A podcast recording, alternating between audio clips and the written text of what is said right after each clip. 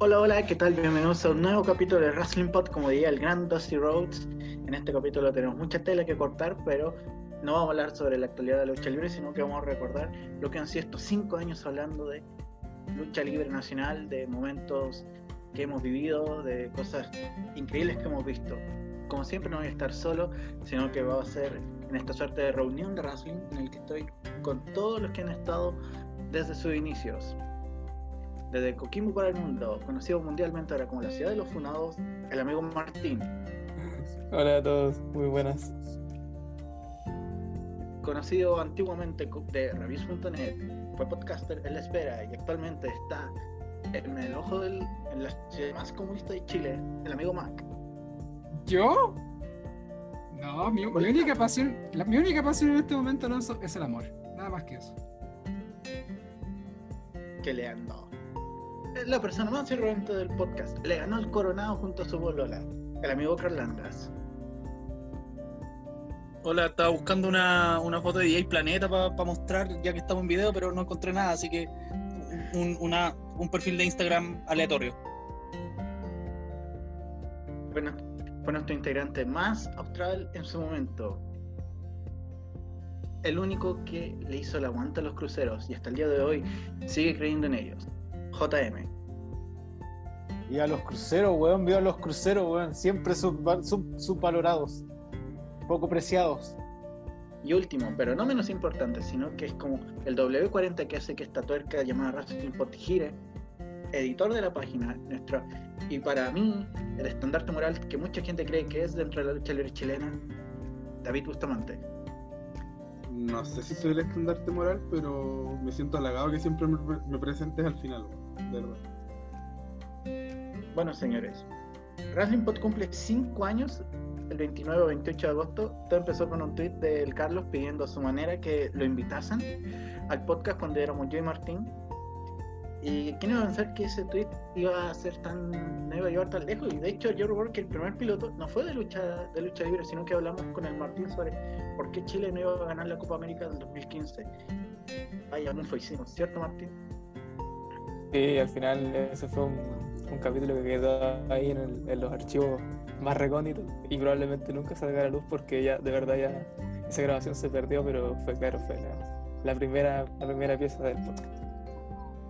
Y bueno, hemos, hemos vivido, desde de la lucha libre chilena hemos, hemos, estado en una época en la que vivimos el auge, vivimos cuando la lucha libre se estaba como entre comillas profesionalizando y ahora estamos en medio de una pandemia, con las funas, con luchadores cancelados que han viajado a Coquimbo, así que en estos cinco años hemos vivido un montón de historias, un montón de anécdotas que vamos a contar y vamos a rememorar todo con los integrantes originales. Eh, yo creo que la, la primera de todas es la que es la más llamativa, que fue que yo y David tuvimos, si no me equivoco, no me acuerdo si fue un show de CNL o de Revolución Lucha Libre en el Club Chocolate. Yo me acuerdo que fue de Revolución porque estábamos eh, como una hora atrasados y todavía no entrábamos al Club Chocolate. Ah, sí, pues, y teníamos que para la entrada, no, no, no teníamos que mencionar que nos anotaron una lista así súper rústica, como diríamos. Cuando, cuando vos eres oficial de portero. Y cuando Cráneo estaba tan piteado. No nombremos a Cráneo Morales. Ya lo nombraste. Bueno, fallé. Bueno, eh, pasa que nos, yo y el cacho estamos haciendo la fila de la entrada. Y la cosa es que el Club Chocolate está en Bellavista y todo eso. Y cerca del, del Club Chocolate hay una, hay una, cosa de. No sé si sigue estando, pero era una, una cosa de teatro de, de Ernesto Belén. Conocemos como Checopete. Y la cosa es que estamos haciendo la fila y, y, lo veo pasar a bordo de un Corvette. Así. Es que nos mira a todos los que estamos haciendo la fila y nos mira de forma despectiva, así como, ah, cabrón culiado. Y pasa así. Oh, sonar su, el motor V8 de su auto. Sí, bueno, la verdad yo soy moreno y vivo en Maipú, Cerrillos en rigor, pero cerca de Maipú, entonces estoy acostumbrado a que la gente me mire feo. Estoy acostumbrado a que cuando iba al estadio me revisaban más que el resto. Pero igual fue llamativo porque nunca un famoso me había, me había mirado de manera tan despectiva. Y yo creo que fue mi primera gran experiencia cubriendo lucha libre. que de verdad sí, nos miró así arriba, nos miró de arriba a abajo, o sea, fue como. ¿qué onda este tipo? Y yo no sé, que le íbamos a robar el auto. Pero fue el primer famoso que, que vi cubriendo lucha libre. Antes de, de, de construirse en Viña, Checo Pete era una mierda de persona. Yo creo que lo sigue haciendo porque sigue todas las veces que se cagó al poeta. Sí, no ha cambiado, no es otro. No, es un viejo culiado. Deberíamos agregarlo En a la una, lista negra. en una de- nota, en una nota cinéfila, debo decir que la película de Checopete tiene momentos muy divertidos. weón. Cuando va a buscar comida con el cabro chico y lo agarra a chuchar la vieja culiada esa, es un gran momento del cine chileno, creo yo. Voy a verla, voy Yo a te, iba a verla. pre- yo te iba a preguntar si era Cartagena Vice o. No, Alfonso che- Sao, Checopete la película por, por la que le prometió al poeta una casa y nunca se la pagó, pues, weón. Digo, si la película le va bien en el cine, te compra una casa y quedan como 15 años después nunca le compra una casa, pues, weón. Es que mi momento preferido de esa película es el momento en que está simulando tener relaciones sexuales con una de las protagonistas y está con los calzoncillos abajo y los calzoncillos tenían chanta de camión. El mejor, el mejor. El dios de la comedia. Está el chacal de Nahuel Toro, Valparaíso mi amor y Checo de la película. El top 3 del cine chileno. Ay, ay, ay. Bueno, eh, desde acá le mandamos un saludo a Checo Pete con su humor de, de- de construido. Según Pancho Saavedra, fue el primer personaje mal. hetero en apoyar la comunidad LGBT por hacer sus shows de transformismo en Chile. Pero bueno, Igual me cae mal. eh, sí, a ver, no sé.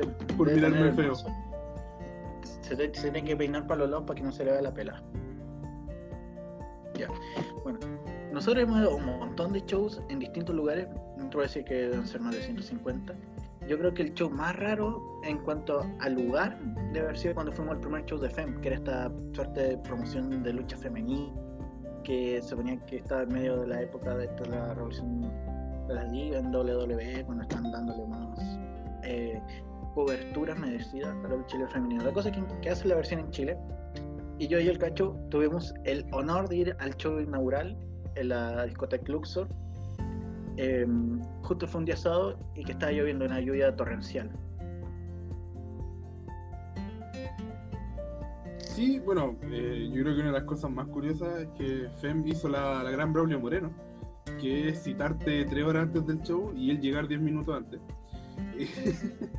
y yo me acuerdo que estábamos desde temprano y vimos a las luchadoras preparando los combates, vimos a Satara sin máscara.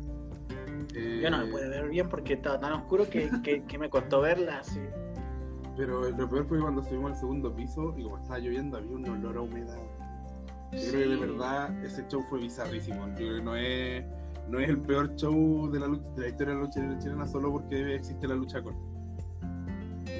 Y sabéis que recuerdo mucho, es que, de que recuerdo que nosotros nos mandaron a darnos la vuelta a, a como al otro lado del lugar y no estaba el ring. Y de la nada veo que veo pasar en el estacionamiento el- un camión a toda velocidad como que estaba llevando el ring, que está con sábanas cubiertas así como con esas sábanas como de lana. A toda velocidad, así, ta, ta, ta, ta, ta, ta, ta, llegué tratando de llegar a, a la Luxor y ahí, y ahí estaba el ring, pues, y ahí luego nos hicieron entrar y estuvimos viendo cómo armaban el ring. El, el ring llegó con un elegante retraso de una hora. sí.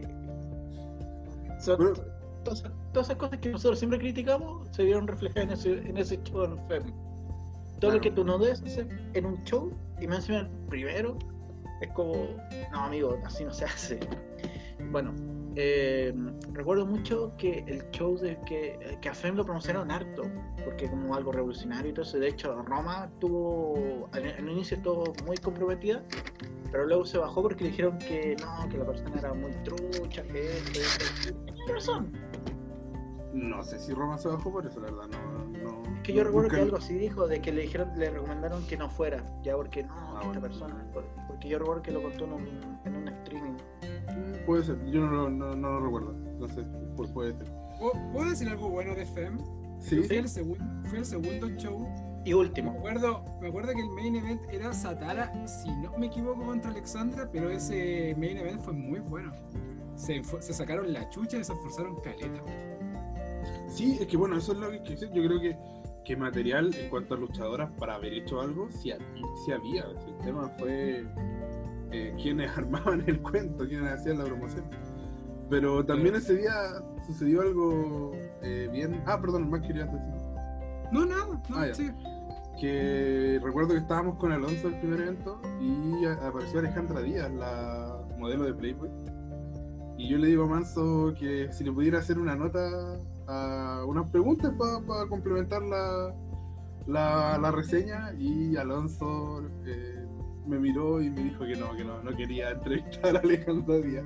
Así que tuve que ir yo y con toda la persona más le hice unas preguntas eh, bastante simpáticas a Alejandra Díaz. Yo sé que no escucha siempre, así que le mando un saludo bastante grande. Oye, pero yo tuve que, tuve que tratar de, hablarle a XL porque no, a ver si nos, le podíamos hacer una entrevista pues, y nos dejó el visto con el correo. Bueno, es algo que, él ha hecho desde que existimos como De hecho, nosotros, nosotros con Mac una vez le hablamos, creo que estaba en tu Mac, le hablamos post show de Cinco Luchas Clandestinos y fue súper receptivo y buena onda, buena, chiquillos, qué bueno que les gustó el, el show. Y ya, pues dale, armamos una entrevista y todo eso, pero al final, como siempre, nunca pasó nada. A mí también me dejaban visto varias veces. Yo logré tener su. eh, él me dio su contacto para la entrevista, pero después nunca pescó. Eh, está bien, tiene cosas que hacer. ¿no? Sí, no, mira, eh, eh, es, es la forma. un disco duro. Claro. Qué innecesaria broma, Alonso. Pero si, si nos escucha, eh, ojalá algún día pueda entrevistarlo. Siempre quería entrevistar a XL, más que nada pa- para ver un, eh, un poco su visión de la lucha libre. Si no Yo quiero estar en O- yo quiero estar en Hola Perro Sucio. Y, y él es bienvenido al corbateo también si quiere venir. Mi sueño es Vivimos cerca, ahora somos vecinos. Yo, Sí. yo feliz lo invitaría a la espera y toda la espera que nos ha hecho por la entrevista. Grande que él. Bueno, mi- uno de mis sueños, eh, ya que Carlos quiere estar en con la Perro Sucio, uno de mis sueños era estar en el Jim Borelli, pero ya se acabó, así que chiquillo, un saludo, que paz descanse a todos los, a todos los palopites. Me acordé donde Carlos dejó eso. Bueno, después de recordar a esos podcasts tan que ya no están con, nosotros, sigamos recordando un momento de Wrestling Pod. Wrestling Pod es, debe ser, es como la versión de lucha libre de Dale Algo, porque el 90% de sus integrantes son hinchas acérrimos del Club Social Deportivo y Colo Colo.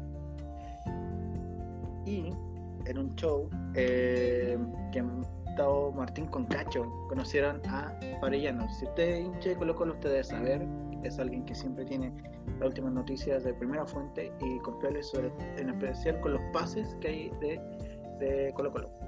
Así que Cacho y Martín les doy el pase para que Yo voy a, voy a contar cómo lo vi yo. Eh, después Martín puede complementar y decirnos qué, qué pasó. Pero eh, era para el show de Kenny Omega en, en Wrestling Superstar. Y eh, Carlos con Felipe fueron a buscar a Martín a- al, al terminal. Para la estación. Claro. Sí. Gran momento. para que pudiera pasar el cordón sanitario antifunado. Y para todos los que vienen de Coquimbo. Y, y en eso, cuando yo llegué, eh, estaba con Claudio Escobar, quien, quien FT en Twitter, un saludo si es que no está escuchando. Y estábamos conversando con Francisco Arellano, arroba Farellano para los que usan harto Twitter y, y que les gusta Colo Colo. Que ya era un personajillo bien conocido en, en Twitter debido a que él tenía siempre muy buenos datos respecto a los fichajes. Y yo ya lo conocía, yo había ido a Radio Dale Algo, ya tenía una buena relación, no, no éramos amigos cercanos nada, pero lo, lo conocía. Lo- creo también que Mac también lo conocía, había jugado a la pelota con él. Y en eso llega Martín con Carlos y Felipe y nos pusimos a conversar entre todos. Y ellos tienen que, que ellos eran prensa, nosotros eh, pagamos la entrada, todavía no acreditaban en esa época. Y, y ellos entran y, y justo pasó que había eh, se había confirmado en la renovación de Claudio Baeza y para estaba bastante complicado y mandando tweets para que para allá. Y comentamos algo y dijo, oh, pobre Farellano. Y Martín fue como, ¿ese era Farellano? y su cara de sorpresa, así, de sorpresa y admiración, todavía a mí me, da mucha, me produce mucha jocosidad recordarlo. Por Martín, no sé cómo lo recuerdas tú. Sí, no, sí, sí. Yo recuerdo ese momento y lo, lo al lado. A- en ese tiempo igual. Bueno, ahora yo no he visto mucha acción de él por parte de Twitter, pero en ese tiempo, claro, era el- la, el- donde se sabían las primeras eh, noticias de Colo Colo. Pero claro, eh, lo recuerdo sí, también recuerdo que también ese día la pasamos súper bien el evento de, de, de Wrestling Superstar. eh, Don Hugo Sabinovich, eh, de un gran evento. Me acuerdo que también en ese tiempo TNA estaba complicado y dijo que él, que él había ayudado a TNA básicamente. Él le había dado algunos consejos. Pero me acuerdo que ese día el main event también estuvo súper bueno. Estuvo, peleó Omega, eh, Matt Seidel Y los tocamos. y los tocamos también. Y no, también peleó Alex Giro con Montoya, si no estoy, no estoy mal. Pero bueno, fue un evento tremendo igual. Valió la pena. yo me acuerdo que ese evento, después de ese evento, como que todos, eh, como que quedamos, en verdad había un material para hacer un evento de, primer, de primera calidad en Chile, porque al final del día lo único de afuera eran Omega y Saidal, po. y el evento entero fue súper bueno. Sí. Sí, yo, yo recuerdo que fue ese día donde dijimos, claro, cubramos lucha libre chilena porque nos gustó mucho lo que vimos, lo que vimos de lucha libre. Yo también me acuerdo mucho de ese evento porque cuando sale Hugo, eh, Carlos eh, lo abucheó, pero terrible, sonoramente, o sea, la- los abucheos de Carlos fueron del mismo, del mismo volumen que todos los que lo aplaudían. Y Hugo lo miró de fijo y quedó súper sorprendido de que lo estuvieran abucheando. Es que ese era, ese era mi gimmick y el tiempo me dio la razón. Sí. Bueno, Oye, Eh, aprovechando que estábamos en el off topic de Farellano, bien rapidito. ¿Quién era Olvidas Algo? Buena pregunta, yo también quería, saberlo. No lo sé, no lo sé. Yo creo que era alguien que trabajaba en blanco y negro y la, lo de Lucas Barrio, que era cierto, lo que pasa es que como llegó Suazo no, no se firmó a Lucas Barrio, pero se lo tiraron como, creo yo, no, no, se lo tiraron como, como cazabó y compró patapela, pero no sé quién es la persona. También eh, creo recordar también que en Superplex anunciaron también eh, la presencia de Alberto del Río y toda esa arena celebró de una manera eufórica. Sí, extremadamente eufórica, demasiado. Y después Oh. se olvidaron cuando WWE anunció que, ven- que venía. sí, y me acuerdo que luego decía de que él había revivido el interés de la lucha libre, de que a él lo estaban, que WWE como que la había copiado, así. Claro, que se sentía traicionado por DG Medios por traer a WWE. Como, Amigo, ¿cómo te explico? Bueno, siguiendo aquí con, este podcast, después de pasar por el ego de Hugo Sabinovich. Antes de que existieran los premios Wrestling Pod, existieron unos premios de forma muy poco formal llamados los Mansis. Lo más increíble es que yo ni le puse ese nombre, sino que fue, eh, de Martín, de Mac, de Mac, digo, perdón. Eh, y lo más increíble es que el nombre pegó, o sea, yo, yo no esperaba que, que ese nombre sonara tanto. No esperaba ser tan influyente. Sí, primero con el saludo, luego con, con- con el nombre. Era, era Fue el, como el año del pucho. el- sí, cuando fue mi event y perdí. Fue como, como Booker T WrestleMania con Triple H. Bueno, lo- los Mansi eran básicamente los primeros Wrestling Pod, pero solamente basados en WWE. No había un premio físico, sino que era como nuestro reconocimiento como fanáticos. Y el público no participaba, sino que era nuestra votación. Y... A lo, a lo mejor era- es lo más correcto. Sí. A lo mejor es lo que, especial- lo que deberíamos en, hacer. en especial con, con los tiempos de ahora. Pero bueno, Eran, eran buenos se. Me acuerdo que hacíamos Sí. un podcast. Bueno, yo participé en una pura edición de los Mansi. que todavía la primera edición todavía no era parte, solo lo escuchaba. Y era entretenido, pues, elegíamos lo mejor de WWE en el año y lo peor también. Y yo creo que si Manso hubiera sido más reconocido, habríamos mantenido los Mansos como, como nombre de los premios. ¿Y que hay alguna memoria de los Mansis o de algún momento de cuando WWE a, cada rato han alucinado con que iba a haber algún cambio importante y no pasaba nada? No, No, hermano, que- dale nomás, dale nomás. no, no, bueno. No, no se quieren, no se quieren, no quieren complicarse, complicarse la vida. Oye, a todo esto, yo recuerdo que uno de los grandes aciertos del Hugo, ya porque de los aciertos también hubo acierto, No tú qué, cuando- Alonso Manso. Eh, fue cuando trae a, a estrellas de la lucha libre independiente, pero que están super over, como pasó con Kenny Omega, porque de hecho cuando Kenny Omega vino a Chile fue el primer show que hizo después de Wrestle Kingdom, de esa lucha increíble con Okada, y también cuando trae- estaban los Hardy, con los Jimmy de The Elite, y están super over. Yo recuerdo que mm, algo pasó con Jeff Hardy que viene, eh, llega a Chile y llegó súper jugoso. Creo que el Carlos, Carlos, tú estuviste en el hotel con. Eh, lo que pasa es Hardy? que, bueno, ustedes saben que yo soy groupie de Jeff Hardy. Eh, y fui al hotel porque tenía un, bueno, tenía el dato de que estaba ahí, que me lo dieron los, en ese entonces amigos del team. Pero eh, quien al final me dio el dato de donde realmente estaban era Javier Jara, que es el, eh, eh, eh, el, el campanero de CNL. Un saludo para él si es que llega a escuchar esto. Y... Pero en realidad él no, no estaba jugoso ni nada por el estilo. Y cuando yo lo vi, sí estaba, puta, estaba raja curado mi compadre, vomitó como un litro, Vitor. Y después de que después de que puta nos sacamos una foto con él, ya yo me fui para casa súper contento, pero después de eso vi con unos videos de, de los Hardy como saliendo del hotel y Jeff Hardy, puta, hecho pico, pegándose machetazos con fans afuera del hotel. Y puta, a mí me dio lata porque con el historial que tiene el weón no, me pareció algo positivo. Pero sin duda la gente que estaba ahí en ese momento, además que lo pasó muy bien. Hay videos por ahí, lo pueden buscar, eh, de un tipo, un, un fan súper conocido que ahora no sé qué es de él, que se llama King Size. Pueden buscarlo por ahí. Bueno, ese día también conocí al legendario Gary Loco. Bueno, pero a mí por lo menos prefiero prefiero un, ídolo que sea cercano a la gente, que tenga sus errores, a que sea un ídolo perfecto. Sí, Bueno. no, y eh, haciendo un paréntesis con eso, yo he conocido varios luchadores en vivo. eh, ustedes saben también que tuve la, la oportunidad de ir a un par de eventos de WWE televisados en Londres y ahí también conocí un par de luchadores que, que creo no les había contado. Pero estoy seguro de lejos la, la- la gente más cercana con los fans que he visto han sido los Hardy, así que nada que decir. Sí, yo me acuerdo, la primera vez que vino Matt Hardy, no vino Jeff, vino Matt solo, cuando todavía no tenía el personaje de Broken. Y Huguito lo llevó a un programa de Vía X a, a dar jugo. Y Matt Hardy se prestaba, se prestaba para todo. Debe estar también en YouTube ese momento. Sí, pues Matt Hardy es del Colo, po. Sí. un grande Matt Hardy.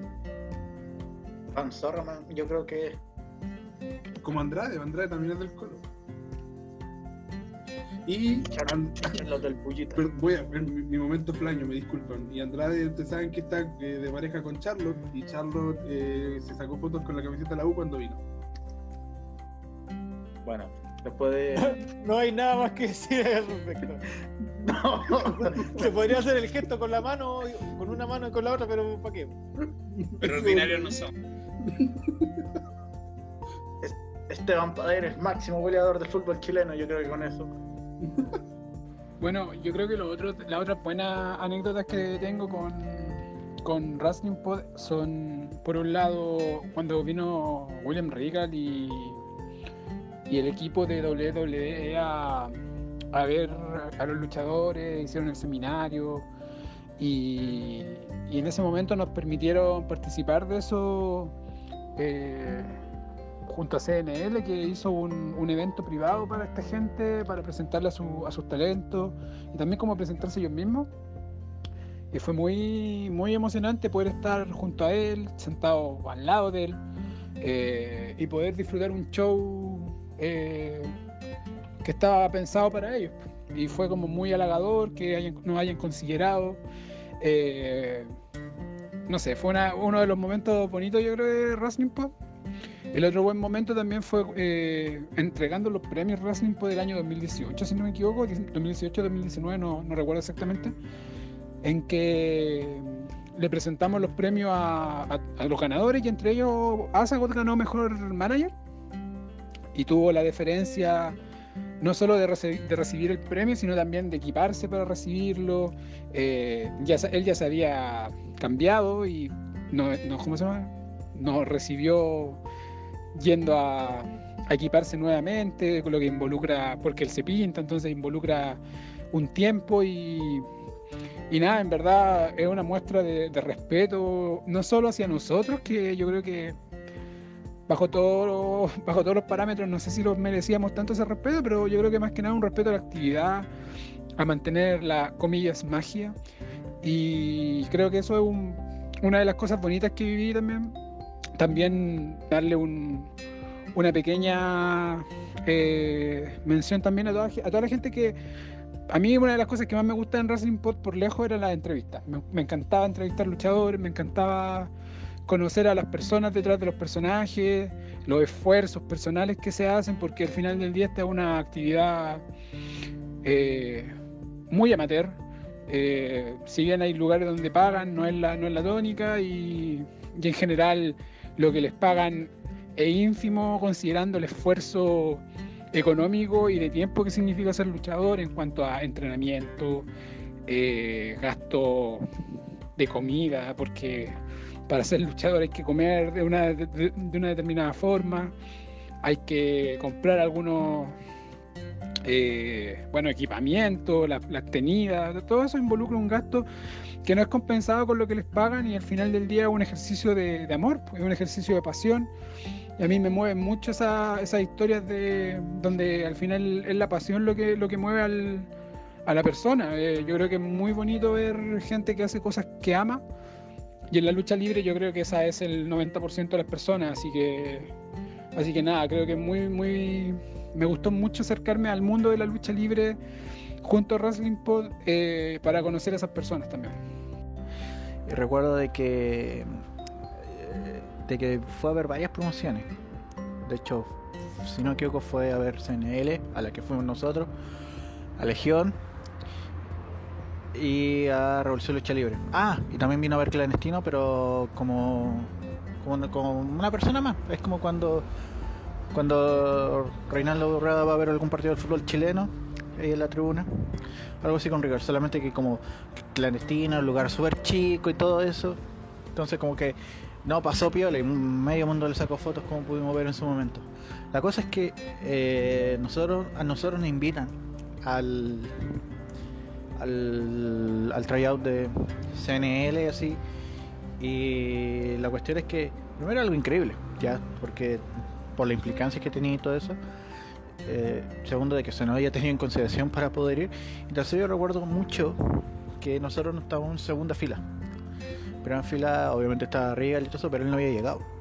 Y él cuando llega como que todo el mundo queda así como eh, paralizado en el sentido de, de como anodado de ver a, semejante figura. Porque no solo por por lo que es sino que por yo creo que por la cuarta experiencia que él trae y todo eso. Y todos empezamos a aplaudir así. Porque era como es como es como cuando estáis en piloto automático y lo único que tienes que se nos ocurrió a todos empezamos a aplaudir. Y nada pues vimos el show todo eso. Estaba con el encargado de talentos de exterior el Canon Seaman algo así. Y la cosa es que va y ve, ve le, que le pasan un dossier con eh, la nómina de los luchadores NL y la cosa es que una vez terminó el show él hace esta charla en privado con todos los participantes y le habla lo de recuerdo mucho lo de, lo de la metáfora de Batman. Así lo recuerdo mucho porque se, eh, XL la menciona en su blog que escribió en Medium tiempo atrás sobre eh, no me acuerdo muy bien pero era básicamente era sobre cómo tú mantienes entretenido al público. Yo usó el ejemplo de Batman.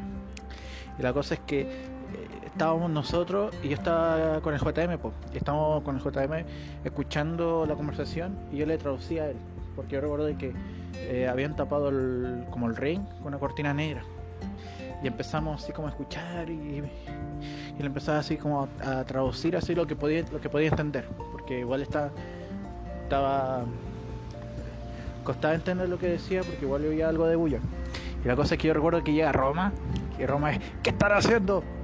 y nosotros ¡ah! con el JM no si estamos aquí fuera fuchi fu fu fu y nos empieza a echar y me sentí como si si estuviera en un como en una escena de esos skit de lucha libre cómica.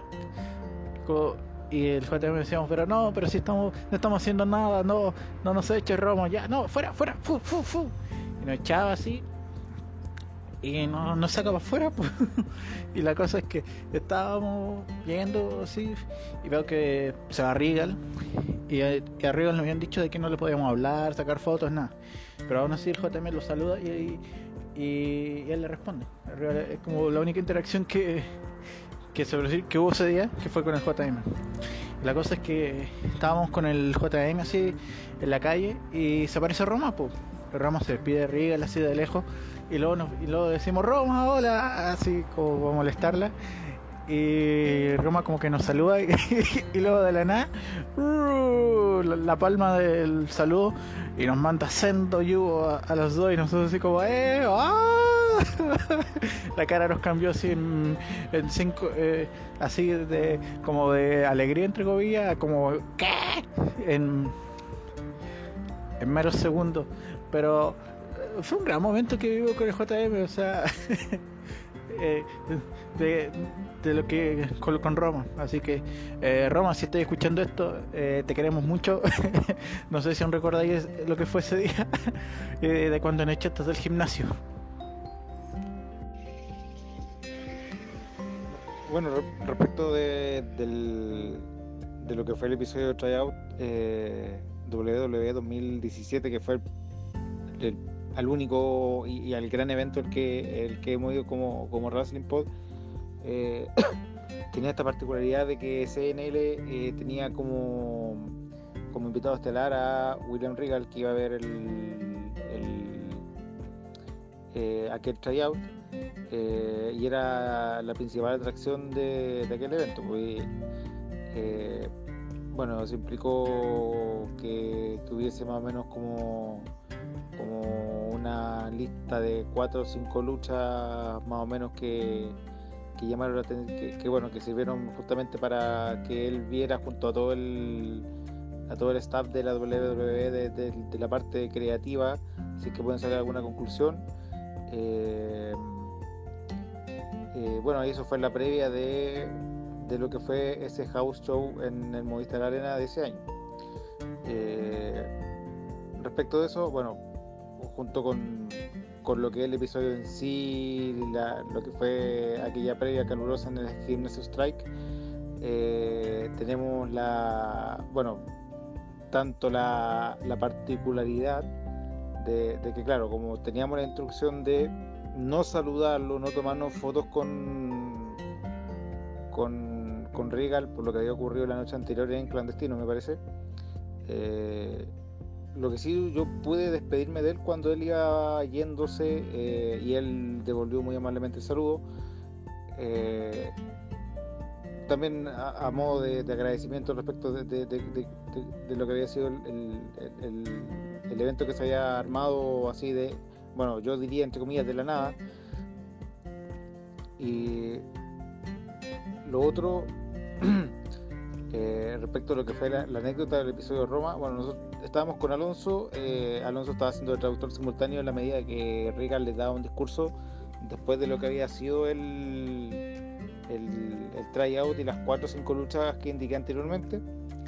Eh, bueno, Alonso tiene mayores detalles de, qué fue lo que dijo aquella vez, pues nosotros estábamos, éramos como tres o cuatro más o menos que estábamos cerca de Alonso, eh, mientras él nos traducía respecto de qué era lo que lo que intentaba decir, pero claro, creo que ya habíamos hablado del hecho de que, de que él intentó transmitirle a, a los integrantes de CNL el hecho de que de que independiente de si una historia tiene muchos efectos especiales, si no tiene una historia o si no cuenta una historia de fondo, no sirve de nada. Y claro, en el fondo esto fue lo que intentó decir en su momento, eh, como para que quedáramos de crítica constructiva para los luchadores y lo que fue la experiencia en sí en su momento. Eh, terminado el terminado este episodio de Regal versus los luchadores y como para en el fondo para darle este discurso que Manso nos tradujo en parte en parte lo que él escuchó también y lo que le decía al resto a los otros dos o tres eh, que se, se, asomaron a, escucharlo. Eh, bueno después después vino eh, como la sesión la parte de las fotos que se tomaron más como del lado del ring donde estábamos sentados nosotros como más para, hacia el otro lado del ring. Y ahí se formó como una especie de barrera donde nosotros no podíamos pasar. Y la cosa es que todavía nosotros no veíamos el gimnasio y de repente con Manso nos encontramos, o sea, no de frente, pero como que Roma aparece entre las cortinas que estaban entre las cortinas que, que separaban el pasillo que daba la entrada al ring eh, con lo que se simuló de camarín para los integrantes de CNL. Y ahí aparece Roma como en el personaje eh, diciendo que están haciendo aquí, no pueden estar acá y todo, váyanse, los odios, los odios. Y, nosotros le hicimos caso, cagado la risa, le hicimos caso y, nos fuimos.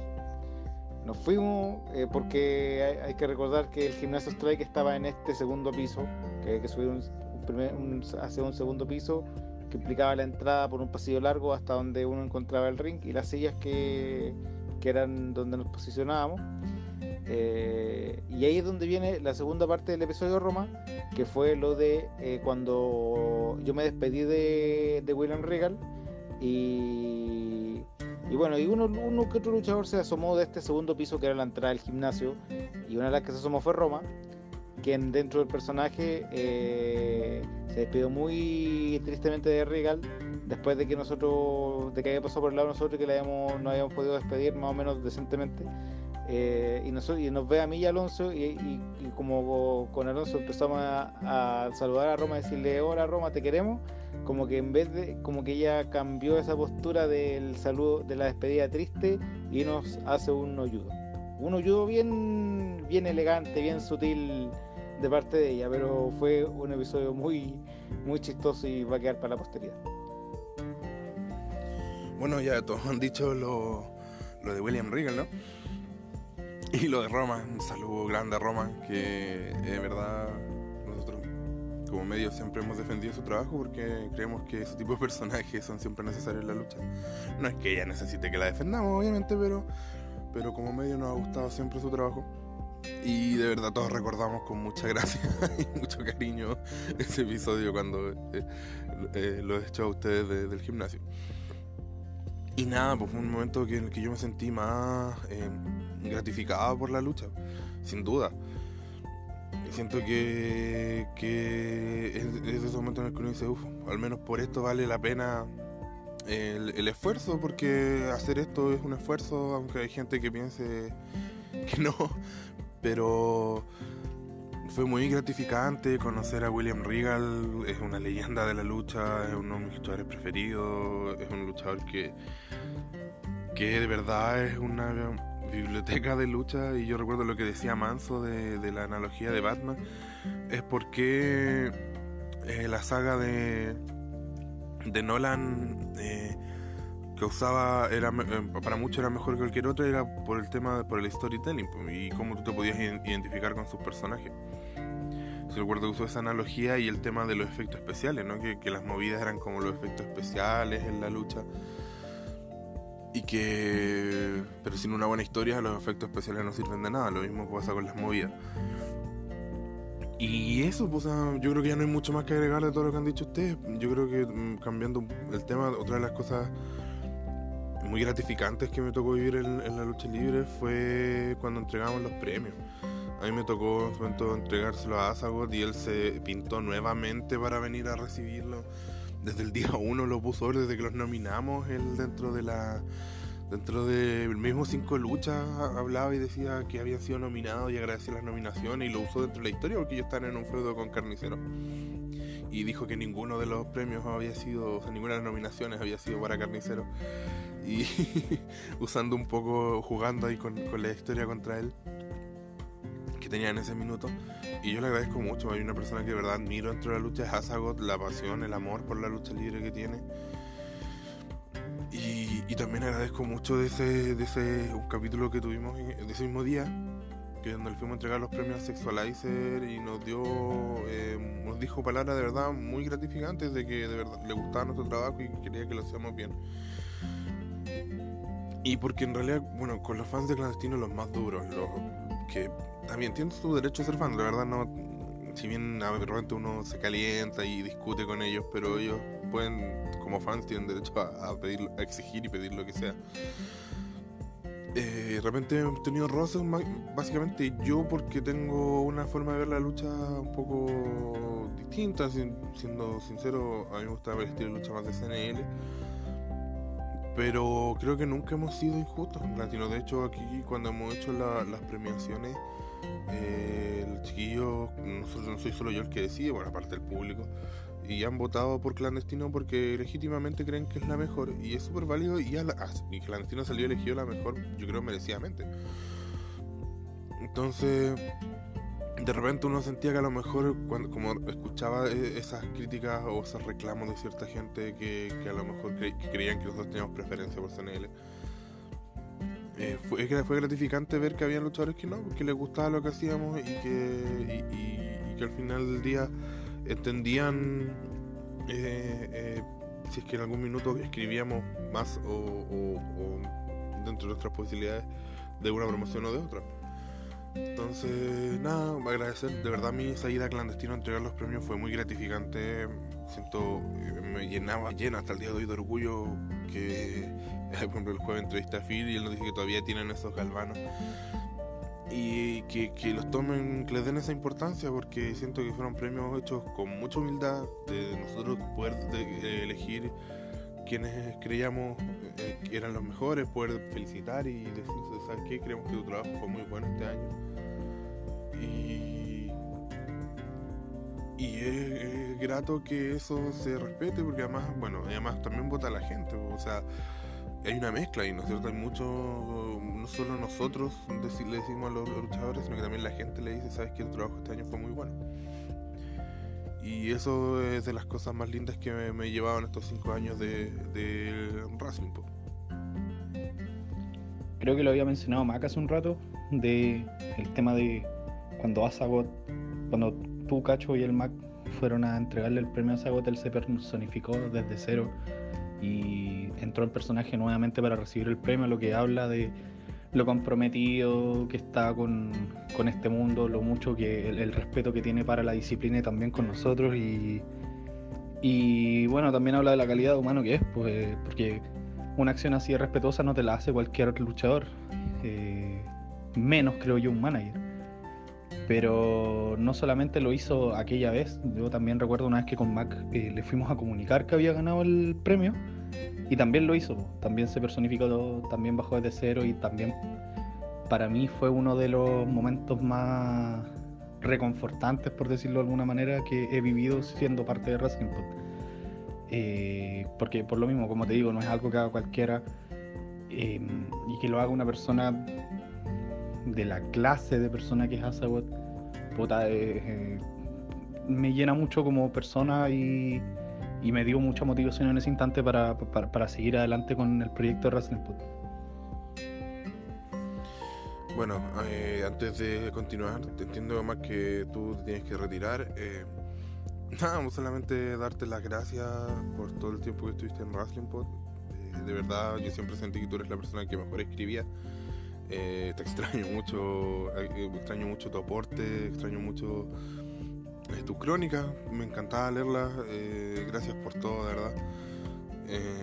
Ojalá algún día puedas regresar porque siento que de verdad sin ti la página pierde un, un eslabón muy importante.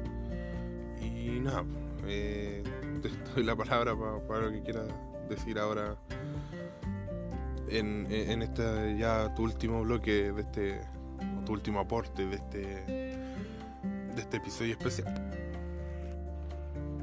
Bueno, y aprovechando también, eh, también despedirme de, de Wrestling Pod, al menos por un tiempo, porque mis esfuerzos actuales están centrados en otras actividades eh, y si bien no, no estoy en un momento en el cual estoy consumiendo lucha libre, creo que no estoy consumiendo nada de lucha libre, por lo menos hace seis meses, creo que vi, vi la lucha de, de Bray Wyatt y John Cena en WrestleMania y no vi nada más.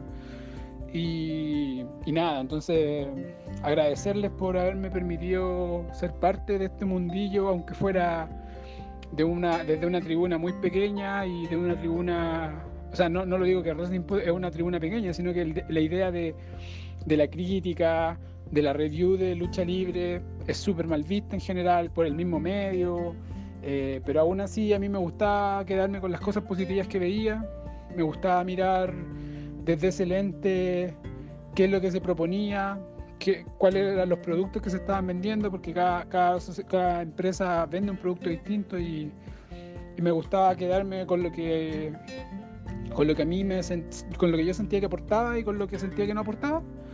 Eh, y fue muy bonito hacerlo por muchos años, me gustaba mucho escribir, particularmente me gustaba mucho entrevistar.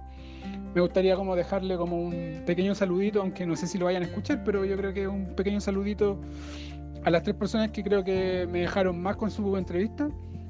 Uno es Coque, que Coque siempre tenía una, una, facilidad para poder llevar todo esto de las entrevistas y ocuparlas para su, para su conveniencia en el sentido de, de saber lo que está vendiendo y, ojalá que vuelva al ring. Vi su que dio con usted y espero que vuelva, que, que la vida le permita volver a la lucha libre porque creo que de verdad, de verdad, cuando hacíamos estos rankings de quiénes deberían llegar a WWE, quiénes tienen un futuro, quiénes creemos que podían ser las personas que estaban ahí pa- para, para llevar la banderita chilena, para mí Coque siempre estuvo, siempre estuvo. Y creo que Coque es un, es un grande. Creo que ojalá, ojalá la lucha libre se vuelva a reencontrar con él.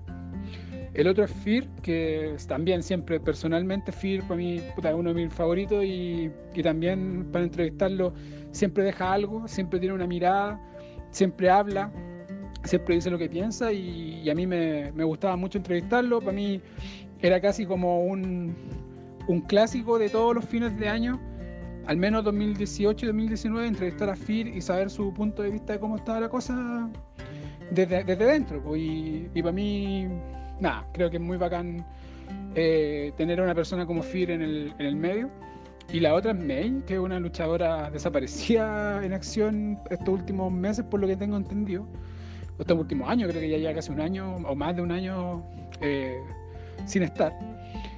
Que también hi- hicimos una entrevista muy buena, de donde hablamos casi nada de lucha libre, pero hablamos de cosas que son bastante más importantes que la lucha libre, como la inclusión, eh, en un en un medio, en, en el medio de la lucha libre, que contrario a lo que uno podría pensar, es bien conservador. A mí me todavía me genera un poco de, de rechazo sentir que el medio de la lucha libre es tan eh, conservador cuando es una actividad esencialmente eh, mirada en menos. Es una, una, cuando uno dice que ve lucha libre en general, uno no ve como un como una una respuesta como muy positiva y creo que en general cuando uno está en esa tribuna como desde lo desde lo eh, perseguido o desde lo desde lo marginalizado uno debería tender a empatizar más con la gente que es marginalizada y en este caso me gustó mucho que usáramos Wrestling Pod para hablar de temas de verdad como como la inclusión y, la discriminación y la disidencia sexual. Y creo que fue muy bacán haber hecho esa entrevista, una de las cosas que más orgullo me dan eh, de las que hice en Wrestling Pod. Así que eso, gracias chiquillos por eh, permitirme ser parte de su historia. Y también les mando mucho éxito que intenten seguir en la senda de la seriedad y no del clickbait y eso, que estén muy bien, un abracito. Recuerdo que CNL Turco Kim fue uno de los eh, primeros eventos, eh, bueno, que yo asistí eh, como a criterio personal, eh, yendo a cubrirlo. Eh, de hecho, fue uno de los primeros que como wrestling eh, tuvo la oportunidad de ser acreditado para ir a cubrirlo y tener pase de prensa, etcétera, etcétera. Eh, para mi sorpresa, eh, recuerdo que había mucha gente, eh, mucha gente esperando que el ingreso, muchos niños. Eh, también me sorprendió bastante porque no pensé que el salón donde se iba a realizar el evento iba a estar así, así de lleno. Y bueno, el, el evento fue, fue bastante bueno.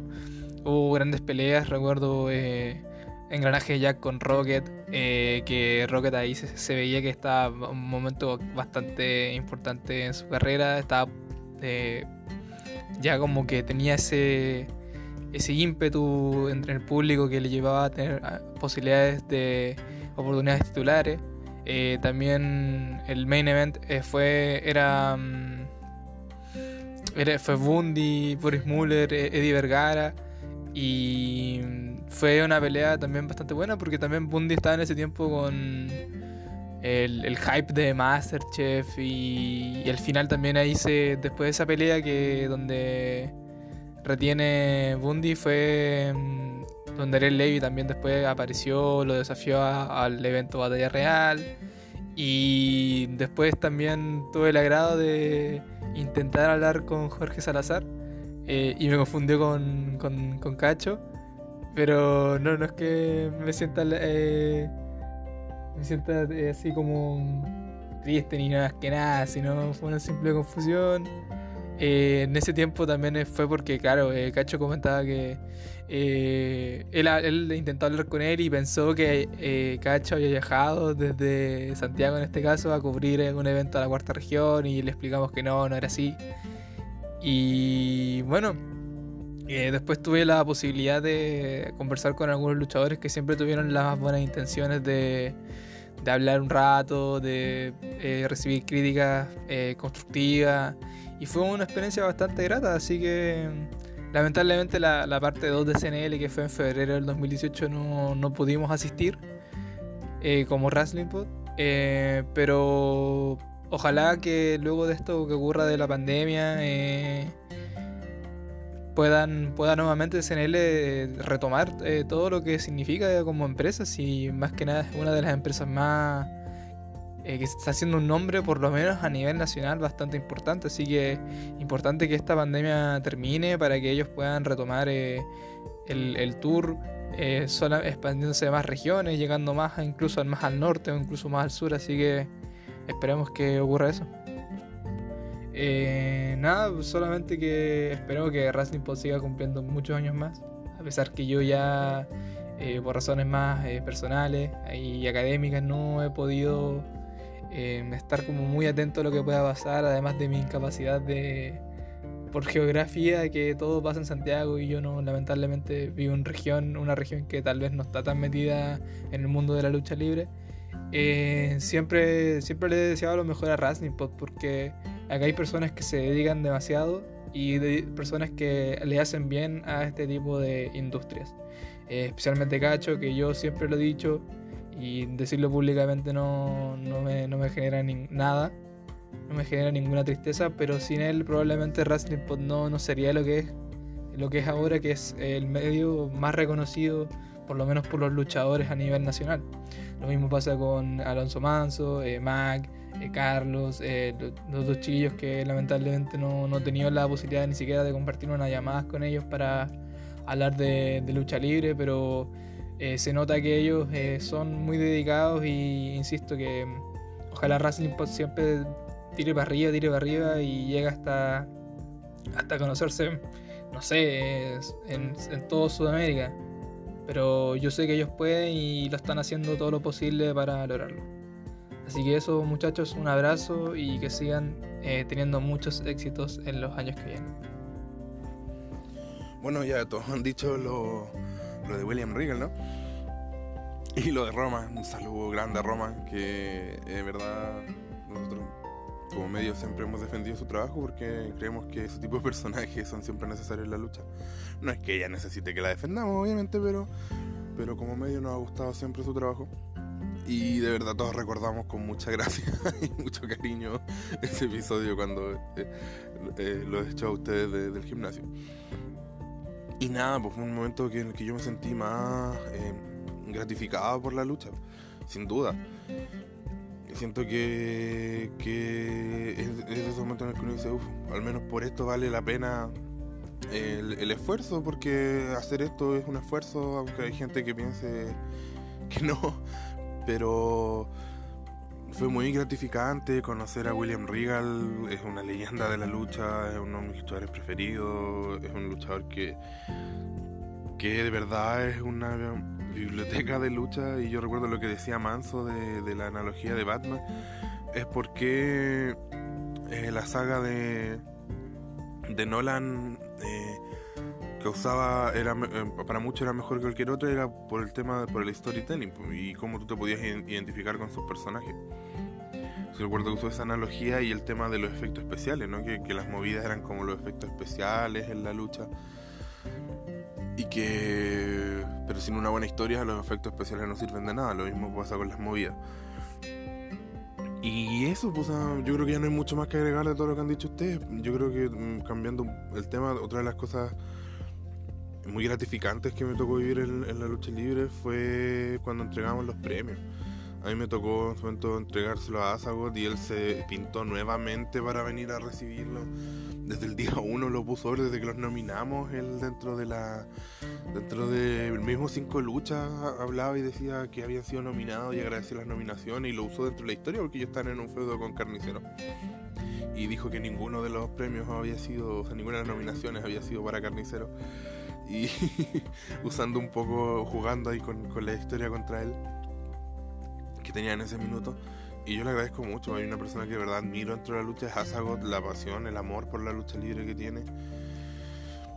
Y, y también agradezco mucho de ese, de ese un capítulo que tuvimos de ese mismo día, que donde le fuimos a entregar los premios a Sexualizer y nos dio, eh, nos dijo palabras de verdad muy gratificantes de que de verdad le gustaba nuestro trabajo y que quería que lo hacíamos bien. Y porque en realidad, bueno, con los fans de Clandestino los más duros, los que también tienen su derecho a ser fan, la verdad no, si bien a- repente uno se calienta y discute con ellos, pero ellos pueden, como fans, tienen derecho a, a pedir, a exigir y pedir lo que sea. Eh, de repente he tenido ma- básicamente yo porque tengo una forma de ver la lucha un poco distinta, sin- siendo sincero, a mí me gusta ver el estilo de lucha más de CNL. Pero creo que nunca hemos sido injustos con Latino. De hecho, aquí cuando hemos hecho la- las premiaciones, eh, el chiquillo, no, no soy solo yo el que decide, bueno, aparte del público, y han votado por Clandestino porque legítimamente creen que es la mejor, y es súper válido, y, a la- ah, y Clandestino salió elegido la mejor, yo creo, merecidamente. Entonces, de repente uno sentía que a lo mejor, cuando, como escuchaba eh, esas críticas o esos reclamos de cierta gente que, que a lo mejor cre- que creían que nosotros teníamos preferencia por CNL, eh, fue, fue gratificante ver que había luchadores que no, porque les gustaba lo que hacíamos y que, y, y- y que al final del día entendían eh, eh, si es que en algún minuto escribíamos más o, o- o dentro de nuestras posibilidades de una promoción o de otra. Entonces, nada, agradecer, de verdad mi salida clandestina a entregar los premios fue muy gratificante, siento, eh, me llenaba, llena hasta el día de hoy de orgullo que, por ejemplo, el jueves entrevisté a Phil y él nos dice que todavía tienen esos galvanos y que, que los tomen, que les den esa importancia porque siento que fueron premios hechos con mucha humildad de nosotros poder de- eh, elegir quienes creíamos eh, que eran los mejores, poder felicitar y decir, ¿sabes qué? Creemos que tu trabajo fue muy bueno este año. Y, y es, grato que eso se respete porque además, bueno, además también vota la gente, o sea, hay una mezcla y ¿no es cierto? Hay mucho, no solo nosotros le decimos a los, luchadores, sino que también la gente le dice, sabes que el trabajo este año fue muy bueno. Y eso es de las cosas más lindas que me, me en estos cinco años de, de po. Danger, danger, cuidado, da peligro, yo soy el malo. Si no lo coge con Chequiri, si te voy a tumbar. Voy a bailar otra vez, voy a tumbar otra vez, como tural, y así lo es, durísimo, hey, Aquí vengo yo, un tipo capo, ritmo caliente y diferente, vacilando y rompiendo todas las reglas. Yo sigo bailando y gozando mi canción con las estrellas bailando. Un ritmo sabrosón, te digo que mi estilo tiene mucho corazón. Te digo que mi estilo tiene mucho corazón. MNC Lyrical Verbal, baila, salta, goza, hey, esta droga es revoluciona, querida, así que danger, cuidado, mira peligro, yo soy el malo. Si no lo cogí con Chequiri, si te voy a tomar, hey. Danger, danger, cuidado, mira peligro, yo soy el malo. Lo cogí con Chequiri, si te voy a tomar. Danger, danger, cuidado. Canto solo, so, pero yo tranquilo Porque con mi raga derroto tu estilo. Ahora toda mi gente con las manos en alto Ahora toda mi gente que me alce las manos. Suban, suban, bajen, bajen, bajen Agranda su que no dejen que el ritmo pare. Suban, suban, bajen, bajen, bajen Ese es un ritmo caliente, si no baila no te vales Hip hop traga reggaeón, rigeo, brígido de ritmo Ya llegó con su son, sabrosón, vacilón, calentón Dale, dale con el flow, dale, dale con mi flow. Voy a bailar otra vez, voy a tumbar otra vez Como natural, mi estilo es durísimo, mi estilo es hey. Por eso yo te lo digo que no juegues conmigo. Si no soy ahora puedo ser tu enemigo. No pienses que algún día podrás ser diferente Porque yo soy el danger. Cuidado. Danger, danger, cuidado. Mira, peligro, yo soy el malo. Si no lo cogí con si te voy a tumbar Hey, danger, cuidado. Mira, peligro, yo soy el malo. Si no lo cogí con si te voy a tumbar. Yo sigo bailando y gozando mi canción con las estrellas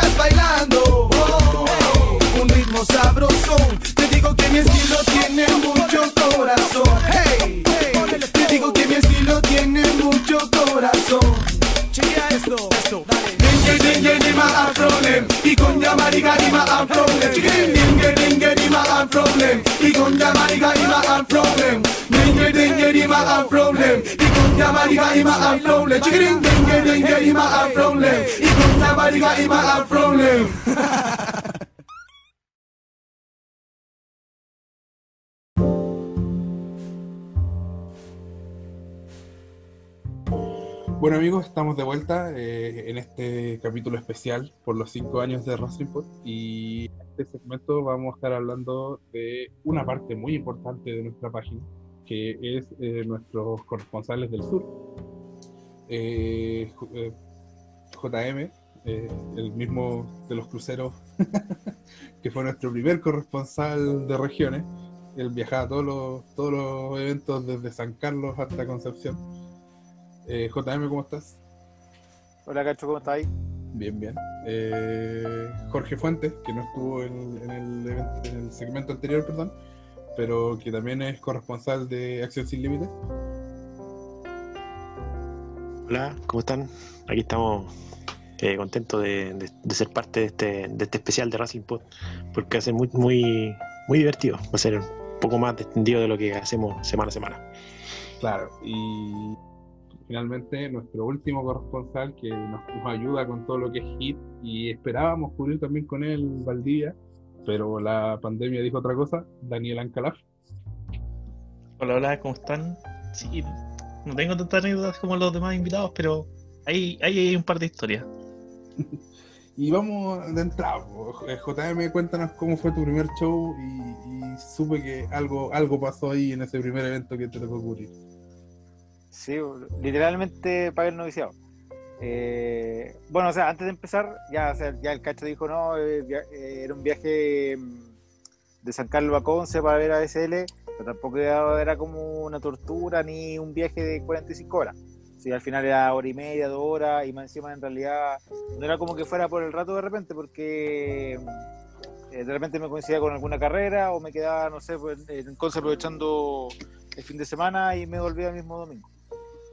Eh, ya, yo me comprometí a, a cubrir por primera vez Acción Sin Límite en 2017 para Infierno en Conce.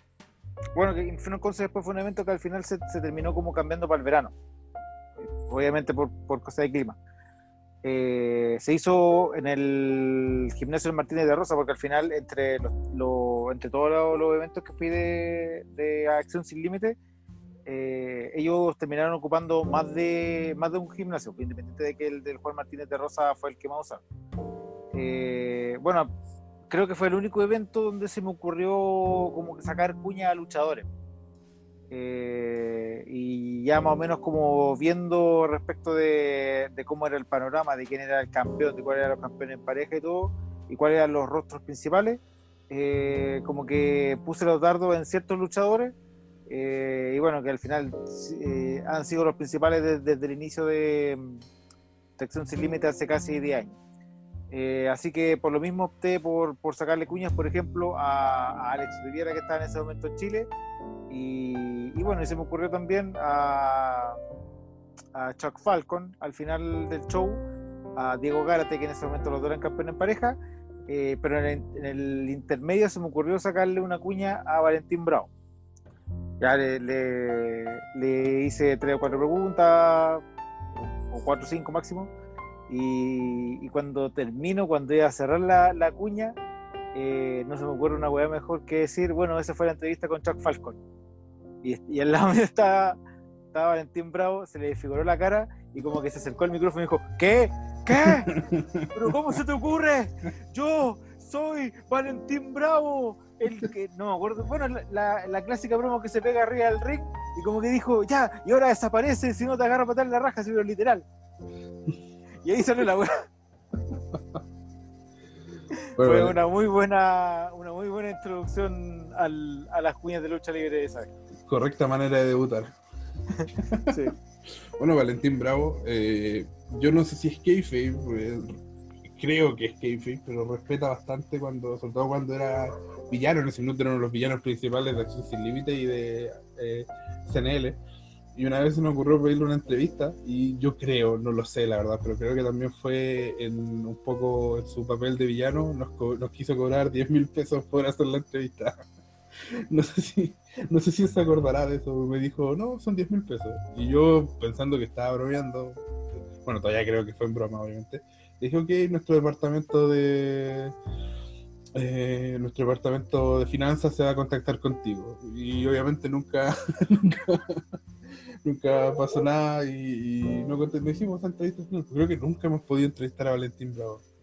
Una- algo pendiente pero él es alguien que, que se juega muy bien su papel y, y- y me imagino cómo haber sido esa situación de, haberlo confundido con Chuck Falcon.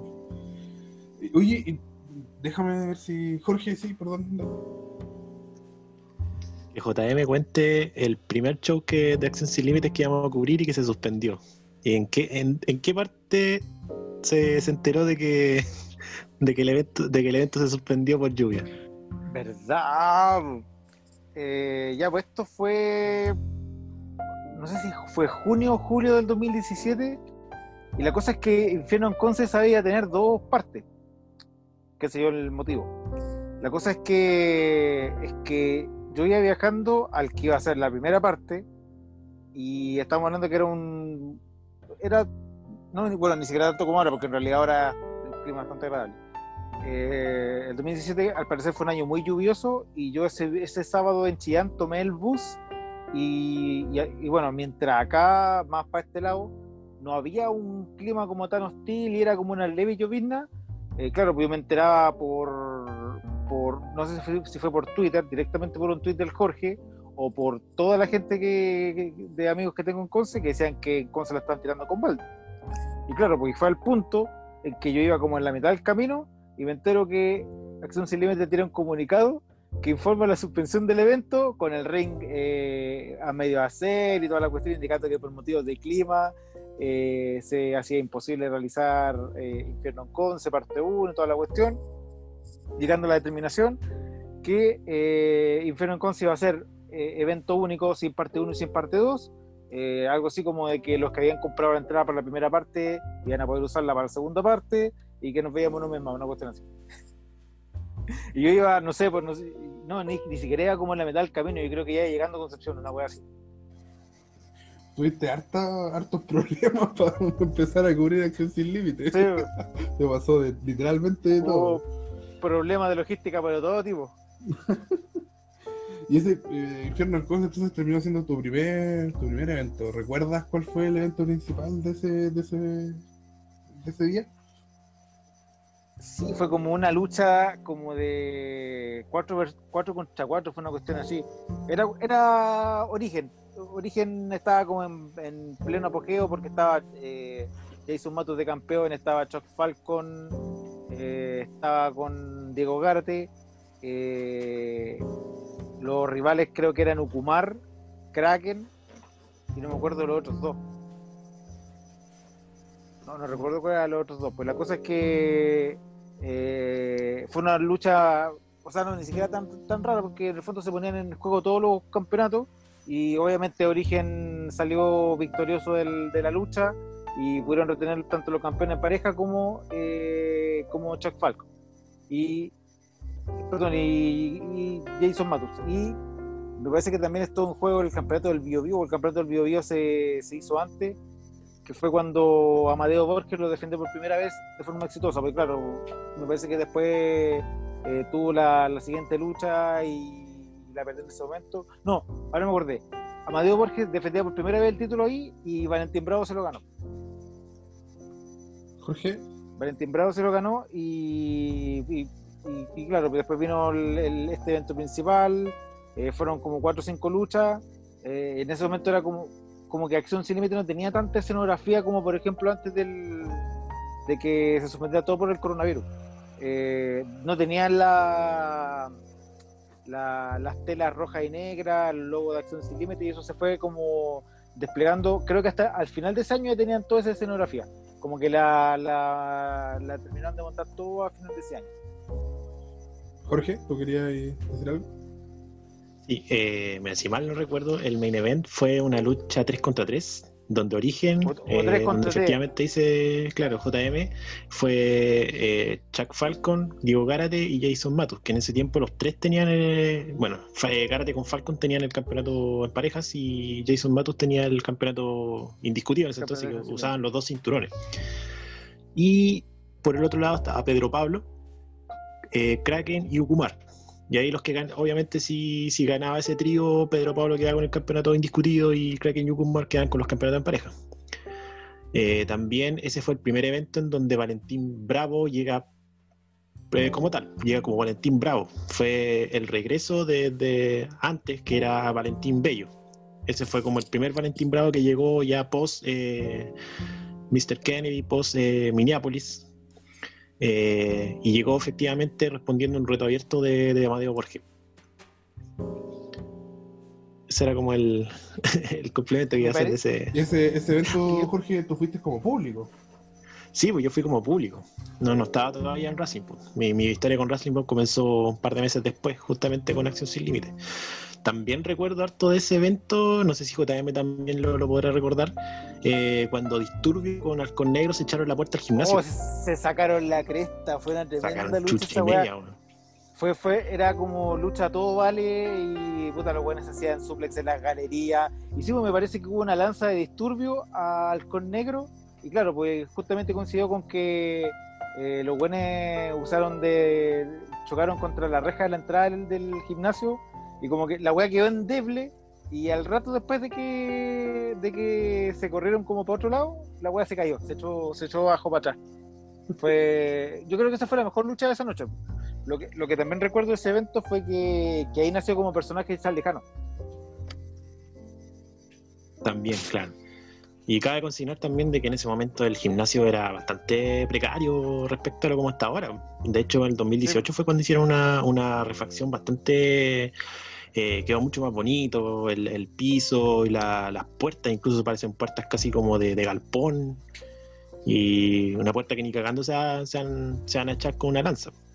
Claro. Sí, exactamente, exactamente. Sí, me, me acuerdo como que mientras antes de la suspensión eh, el gimnasio estaba como súper bien definido.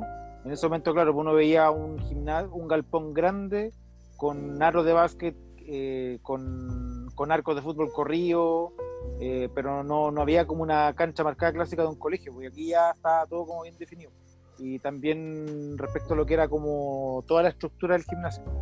Y eso, esto fue a principios del 2018, y a principios del 2018 efectivamente Acción Sin Límite empezó a hacer los primeros eventos en el gimnasio donde se supone que ellos entrenan, en el Colegio Manuel Bulne, que queda, El no sé, Condel, para 10, gimnasio Carlos Condel se llama. Carlos Condel, perdón, Carlos Condel. El Carlos Condel. Carlos claro. Condel y, y, o sea igual es un gimnasio mucho más chico pero yo creo que, que de como ambiente bueno a, a lo mejor estoy exagerando pero era como si como si uno viera luchas de clandestinos por lo chico que era era como un escenario como un ambiente más íntimo Eh, Daniel, ¿tú querías decir algo? No, quería acotar de que si los chicos dicen que la, la puerta ya no se va a romper por una lanza, puta que suena, weón. Y, y en mi experiencia que ya eh, he podido ver un ASL en vivo eh, y en mi caso que he visto Hit, puta que han sonado puertas de gimnasio, weón.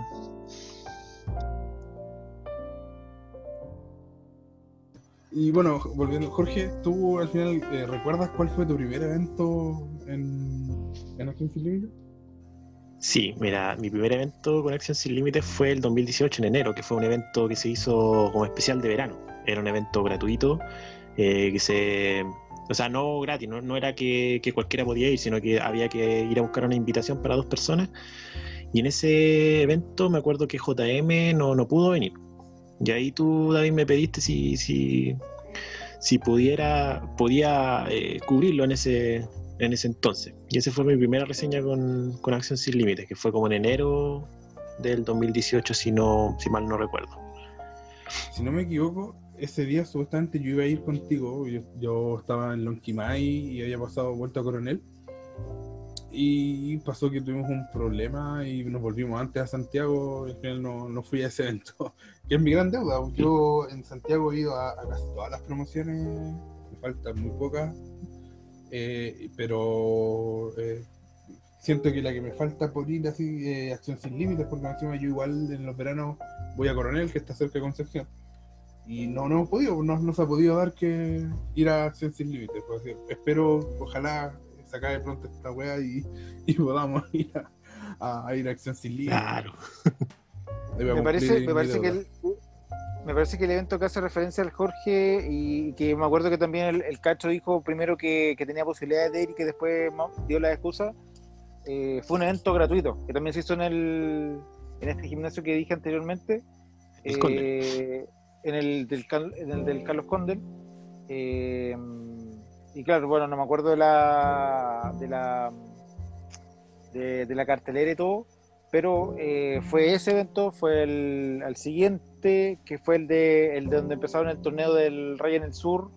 Eh, bueno, o sea, más que empezarlo, al año siguiente fue que se, se definió más de un evento, eh, pero ahí fue que se hizo todo de, de corrido y ahí se consagró como campeón. Me parece que fue, ¿puede haber sido Pedro Pablo? Eh, Pedro Pablo fue campeón en, en Redención, que fue el, el último evento del 2017. Ah, de hecho, ya. eh, claro, Pedro Pablo, obviamente de Santiago, no, eh, en el evento del verano no estuvo presente y me acuerdo que el main event de ese, de ese evento, de digamos un house show, por así decirlo, no, no, no era, era netamente exhibición. El- la lucha del main event fue una lucha muy, muy buena entre Reus, en ese entonces campeón del Bio Bio, y Diego Gárate. Fue una lucha muy entretenida que tuvo de todo, ¿cachai? Gárate en ese entonces era heel, era como el villano que interactuaba harto, ¿cachai? De repente, no sé, Reus hace un eh, tipo de escuelita clásica, ¿cachai? La que hace el Undertaker, camina por las cuerdas y, y después hace una maniobra hacia abajo y de repente Gárate se va para el fondo del público y empieza a mirar así. ¿Y cómo hiciste esa weá? Dice. Y todo el público cagaba la risa, po. Y también la otra weá también cuando Gárate inte- quería hacer un keep up, me acuerdo también. ¿Cómo se llama ese, ese, ese keep up? Creo que se llama, el que, que hacía Shawn Michaels, cuando te paras así como dándote impulso hacia atrás y, y te levantas. Keep up creo que se llama. Y le pidió ayuda a Reus y al árbitro. Y ahí recién la pudo hacer. O sea, una- fue una lucha bastante entretenida y también con mucho dominio técnico. De hecho, la íbamos a incluir en como una de las mejores luchas del año, pero no, no cumplía con los márgenes de ser como parte del calendario, entre comillas, oficial de, de alguna agrupación. Por- así que por eso no, no, no calificó. Pero de que fue una lucha buena, fue una lucha muy, muy buena. Y, muchos de los que a- asisten a Acción Sin Límites también coinciden con que fue una de las luchas efectivamente eh, más entretenidas en todo sentido del, de- de- del, del año, digamos, de Acción Sin Límites. Oye, y una de las cosas que pasan comúnmente en Acción Sin Límites, o por lo menos ha pasado ya en un par de ocasiones, eh, es- tienen un cierto problema con las señoras que van al evento. Algo, algo pasa que las señoras se ponen bélicas. Eh, ¿Tienen alguna, alguna referencia para que la gente entienda de, qué estamos hablando? Mira, yo recuerdo la del el show de CNL que hicieron con Aizol en conjunto, fue el año 2017. Fue una lucha de, por el campeonato metropolitano en ese entonces que lo tenía Eddie Vergara contra eh, Chuck Falcon. En ese entonces se dio el, el- el morbo de tener a Jimbo versus Donovan afuera. Ah, fue Y- tremenda lucha de, de manager, ¿sabes? Claro, y parece que Jimbo, con, obviamente en ese momento Jimbo y Eddie Vergara no tenían como el, eh, no eran heel en CNL, pero acá en Concepción tomaron el, eh, la guerra entre el, el, santiaguino y el penquista, ¿cachai? Para hacerse como villanos, ¿cachai? Y en ese entonces Chuck Falcon con Eddie Donovan eran villanos en, en ASL y tomaron la posta face en, en- esa lucha. Y sucedió que Jimbo, eh, en su- con su histrionismo, ¿cachai? Con, con eh, interactuar mucho con la gente, en su fan de villano, ¿cachai? De repente se para una señora y como que le quiere pegar. De hecho, Jimbo lo posteó hace muy poco en su, no sé si en su historia o no, pero debe tenerlo en su Instagram. El momento en donde a Jimbo le, le, le- eh, sufre un intento de, de agresión, por así decirlo. Lo mismo Sí, era- pasó en el, en el Infierno en Conce 2019, en el main event, entre Bundy y Kraken, que fue una lucha sin límite por el campeonato de, de ASL. También una señora se acercó bien eh, violentamente hacia Bundy y tuvieron que sacarla eh, entre los, los muchachos del staff ahí. Pero fue como un momento muy intencional dentro de, de, la, de la lucha misma. Fue, fue entre bueno, ahora lo, lo veo como chistoso, pero igual fue en ese momento fue como bien tensional. ¿Y tú, JM, cómo lo, lo viviste ese momento? Sí, eh, bueno, yo me acuerdo más del segundo, justamente del, del Bundy, Bundy Kraken. Eh, bueno, respecto al primero, lo que, lo que dijo el Jorge es que, claro, eh, efectivamente es el, el Jimbo Jackson con todo eso respecto de, de un comentario que tiró Disturbio. Eh, y que, claro, el país se acordó se cagó la risa y todo. Eh, y claro, pues respecto al segundo yo me acuerdo, pero, pero claro, como en realidad yo, yo estaba como entre, entre, como yo me pongo siempre en una posición est- estratégica que es como más atrás de, de, de la gente y no tan en primera fila, y yo empecé como ya donde estaba, eh, mirando hacia abajo, escribiendo, empecé a mirar y de repente como que vi había- que había un tumulto y estaban todos alrededor de la señora, y claro, pues como que Bundy la miraba raro y como que Kraken no cachaba que ya pasaba y de repente le deja desaparecer. Yo en un momento pensé que era de estas típicas eh, intervenciones que hace Bundy con, con la gente, ¿cachai? Sobre todo con las señoras, ¿cachai? Pero Sí, pues, después, ¿cachai? claro. Que era algo un poquito más grave, weón. Claro, como que la señora no cachó que, que se estaban pegando de mentira y como que quiso intervenir en favor, no, así que quedó la cagada. Cabe, cabe consignar Espérate, también de que espérate, también espérate, espérate, espérate. ¿Se estaban pegando de mentira? eso dicen. Ah, chuta, perdón. Sí, Dice las hemos vivido toda, la, toda nuestra infancia, desde nuestra infancia nos han engañado de que la lucha libre han mentira. Yo llevo no, 20, yo llevo 20 años engañado. De Oye, no, eh, no, le no recuerdo- sabía, no sabía, perdón. Recuerdo, le recuerdo que soy abogado, así que si alguien quiere acudir al CERNAC, eh, me habla por interno. Sí, Eso mira, te, te, voy a contactar porque hay un joven en Twitter que quería ir al CERNAC por la lucha de Randy Orton con Edge, así que le voy a, le voy a Sí, dar que- número para que, para que... Así que ya, ya saben ahí, demandas colectivas y yo. Claro. Oye, eh, Daniel, ¿tú estuviste en el evento de donde pasó la señora que, que le pegó a Bundy? Sí, bueno, de hecho estuve en ese evento. Eh, no conocía a ni JM. Pero no, de hecho, más, más allá de la señora, lo que más me acuerdo, eh, y creo que fue parte importante de ese evento, fue el melón con vino, weón. Creo que fue gran protagonista de, de ese evento en específico, weón, porque entró como tres luchas antes, antes que fuese aniquilado. No sé qué me dices tú, Jorge. Sí, esa lucha, es el melón con vino lo trajo Charlie Jano. Efectivamente, como tres luchas antes, digamos que el, main event fue, o sea, el, el Bundy lo tomó en el main event. De hecho, Bundy se acerca, el melón con vino queda en la mesa de transmisión, ¿cachai? En la mesa de comentarios queda el, el melón con vino desde la lucha de Charlie Jano hasta el main event cuando entra Bundy, agarra el melón con vino y se pone a tomar, ¿cachai? Y Bundy se sienta al lado mío.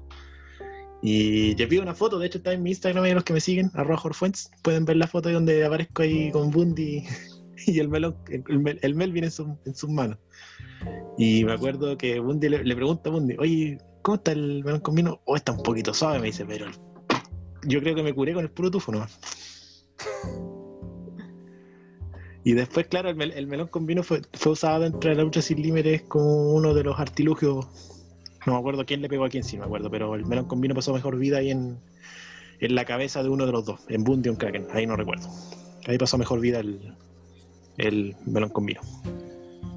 Y bueno, ahora yendo a Daniel, eh, tú eres de los que estamos acá, el que lleva menos tiempo eh, en, como parte de Racing Pod y te ha pasado algo así raro, o, te- o como le pasó a JM, que ya confundió algún luchador o algo por el estilo en, en, en Hit. Puta, es que, a ver, lo que más pasa con Hit, que yo ya fui al primer show con la intención de cubrir, ¿cachai? Y, y ya había muchos luchadores nuevos. Me pasó que en el primer reporte confundí el nombre de un luchador, pero por una letra. Le puse Daimos a Deimos, pero es un pequeño, un pequeño detalle. Eh, pero no, en, ge- en general, en, en Hit, siento que, que, que como he ido prácticamente todos los shows importantes, ya, ya los, los luchadores a uno lo ubican. Sí, para los eventos de Hit yo siempre me pongo de acuerdo con un amigo y, y este es muy motivado con, con los shows. O sea, el de hacer pancartas, ¿cachai? Es muy, muy movido. Y, y para la última, para el último evento, donde eh, está la, la final de por el campeonato de Hit eh, entre Cochran y, y Nicolás Richard, mi socio, bueno, además de que ya llevaba una pancarta de la purga, eh, sabéis que entró un ron. Me estaba acordando de eso justo cuando Jorge habló del melón con vino. Y, y justamente se da que Cochran gana el campeonato. Así que en medio de la celebración arriba del ring, le pasa esa petaquita a, Remy. Y, y bueno, hay varias fotos de, de Cochran tomándose una, una petaca de ron completa sobre el ring. Y después se ve su propio ron, el que trae su, su botella de calavera. Buen, buen pirata. Uy, pero hay una, me acuerdo que uno de los eventos que fue Jorge, eh, me, acabo de acordar donde estábamos contando anécdotas, que fue un evento de SNL, que creo que fueron los primeros que fuiste a cubrir. Y ya estábamos como la semana antes, y yo me acuerdo y le digo, oye Jorge, no vayas a comprar entrada porque acuérdate que a nosotros nos acreditan. Y Jorge ya había comprado la entrada. No sé si te acordás que se te olvidó que, que íbamos acreditados y tú ya, ya te, no, tuviste que actuarte la entrada. Lo que pasa es que no, no hubo confirmación eh, tan luego, ¿cachai? Como que confirmaron el día anterior. Fue como el sábado a las 4 de la tarde, tú el evento, y el viernes como a las 6 de la tarde había eh, como que tú mandaste un, un WhatsApp diciendo que ya estaba confirmado yo como acreditado. El tema es que yo había comprado la entrada como 3, 4 días antes. Porque en ese momento no, no, no tenía, no, no, no sabía cómo, ¿Cómo de hecho, creo que en mi primer evento es SNL, ahí estaba acreditando CNL, no, no ASL. Claro. Así que tampoco cachaba cómo funcionaba la, la, la dinámica de ASL en cuanto a la, perdón, de CNL en cuanto a las acreditaciones. Pero fui, compré mi entrada y hice mi pega como, como, como un buen acreditado, en realidad. Claro, además que yo me acuerdo que para ese evento hiciste una proya SNL que por ahí causó furor dentro de, algunos bandos altos de SNL. Sí, pues lo que pasa es que nosotros, al menos con JM, acostumbramos a hacer una, dinámica para Acción Sin Límite, al menos, eh, de hacer una previa y después hacer la reseña, ¿cachai? Nosotros normalmente no nos turnamos en quién hace quién cosa, aprovechando de que somos dos personas que cubrimos una pura grabación. Eh, hicimos lo mismo con CNL. En ese caso, eh, me, parece que yo hice las las estuve como 100% eh, cubriendo, tanto la reseña como la, la previa. La cosa es que decidimos hacer una previa de, de, de la SL versus CNL 2018 y obviamente había que tener un había que eh, eh, las previas que nosotros hacemos es como la descripción de las rivalidades en ese entonces no podemos hacer rivalidades porque eran luchas de exhibición ¿cachai? una eh, una guerra entre empresas digamos y la- lo único que se me ocurrió hacer no sé un- una estadística de, de, de qué había pasado en los shows anteriores de, de las visitas de CNL a Concepción pero era como, ya, y para eso necesitaba investigar un poquito, o sea, no, no, no sé investigar, no, no era ponerse a leer un libro, sino que meterse a la página y ver qué había pasado antes, ¿no? La cosa es que eh, la publicamos y David después me manda un, un, un audio de Jorge Salazar diciendo que había quedado, eh, había quedado contento y que le había gustado demasiado la, la, la, la previa que habíamos hecho, ¿cachai? Y después ya, después del show, ¿cachai? Voy y me encuentro con Jorge Salazar, lo voy a saludar, ¿cachai? En forma así como para darle las gracias por, por, por haber eh, elogiado mi pega, ¿cachai? Y efectivamente, ¿cachai? Jorge Salazar, o sea, me presento, yo, yo fui el que hice la, la previa, oh, de verdad, bueno, es súper buena. Y me dice una weá increíble, me dice, eh, mira, yo, tú sabes más de ASL ICNL que yo, que yo fui el que creó las weas, pues, ¿cachai? Y con esa wea como que, no sé, que, que, no sé qué pensar, me dejó como para adentro, así es como si, no sé, ponte tú, un ejemplo, que el Chasca Valenzuela me diga que yo sé más de teleseries que él, una wea así, guardando las proporciones. Pero fue como, quedé como para adentro, así como, ¿cómo, me puede decir eso? Y yo sé más que el dueño. Claro, Pero igual le, le agradezco la, la- o sea, la- las palabras, o sea, igual demuestra de que igual me sentí bien en el sentido de que estoy cumpliendo con los lineamientos de Wrestling Pod que es hacer una pega seria, ¿cachai? Eso igual fue gratificante para mí, más allá del, del- del momento, más allá del- de, la- de las palabras propiamente tal, pero me hizo sentir pleno que estaba cumpliendo con ustedes, ¿cachai? Sí, pues bueno, y, y voy a contar una infidencia, a lo mejor a él no le va a gustar, pero Jorge Salazar y la gente de CNL en general es súper. eh, eh, está siempre atenta a lo que se escribe de ellos. Entonces, varias veces cuando estábamos recién partiendo, eh, nos escribían para corregirnos cosas, algún nombre. Y eso, por lo menos, yo, yo lo agradezco porque eh, se entiende por qué CNL ha logrado tener la popularidad que tiene, porque de verdad hay un trabajo súper. Con mucho cariño y bien serio, y también nos sirvió a nosotros para tomarnos más esto en, en serio lo que estábamos haciendo y, y aplicarlo de la misma forma. Eh, bueno, ya estamos terminando este bloque del sur. Eh, no sé si alguien quiere decir algo antes de, de que vayamos ya al último bloque de este capítulo aniversario. No, o sea, más que nada eh, que vuelva a la lucha luego, ¿no? Para seguir cubriendo la eh, Acción Sin Límite, Hit, Lucha Libre en el caso de Daniel, ojalá Valdivia, ojalá, ojalá sería bueno tener, eh, incorporarlo en, nuestra, en nuestro abanico de, agrupaciones que, cubrimos habitualmente. Ah, y lo único también, eh, bueno, dentro de mi corto paso por Lucha Factory también quiero decir que estoy totalmente arrepentido de haber conseguido una entrevista a Paul Slandering. Les pido disculpas públicas por eso. Al Funaki. Sí, Al Funaki Slandering, al 23 veces funado. Bueno, vamos al, al corte y vamos a volver ya con el último bloque donde vamos a estar conversando los que estamos más metidos en la actualidad de Racing. Eh, nos vemos a la vuelta en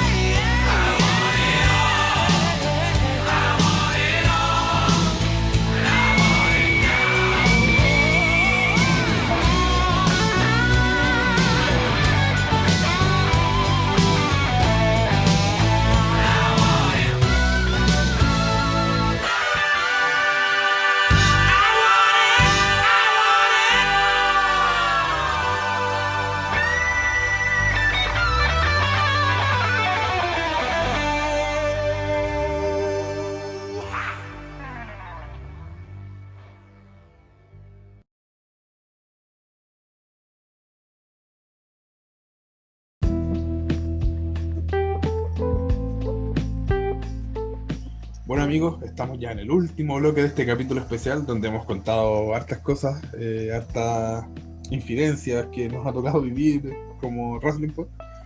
Y en este último bloque estamos los que quizás llevamos más tiempo o estamos más activos en este minuto, los que nos escuchan semana a semana. Y vamos a partir por Alonso. Alonso, dime, ¿cuál es el evento eh, para ti insigne de la lucha libre chilena? Puede ser en lo positivo o en lo negativo. Eh, tengo dos. Tengo la batalla de legionarios de Legión, pero el original, la que iban a hacer en Estación Mapocho, y la lucha con.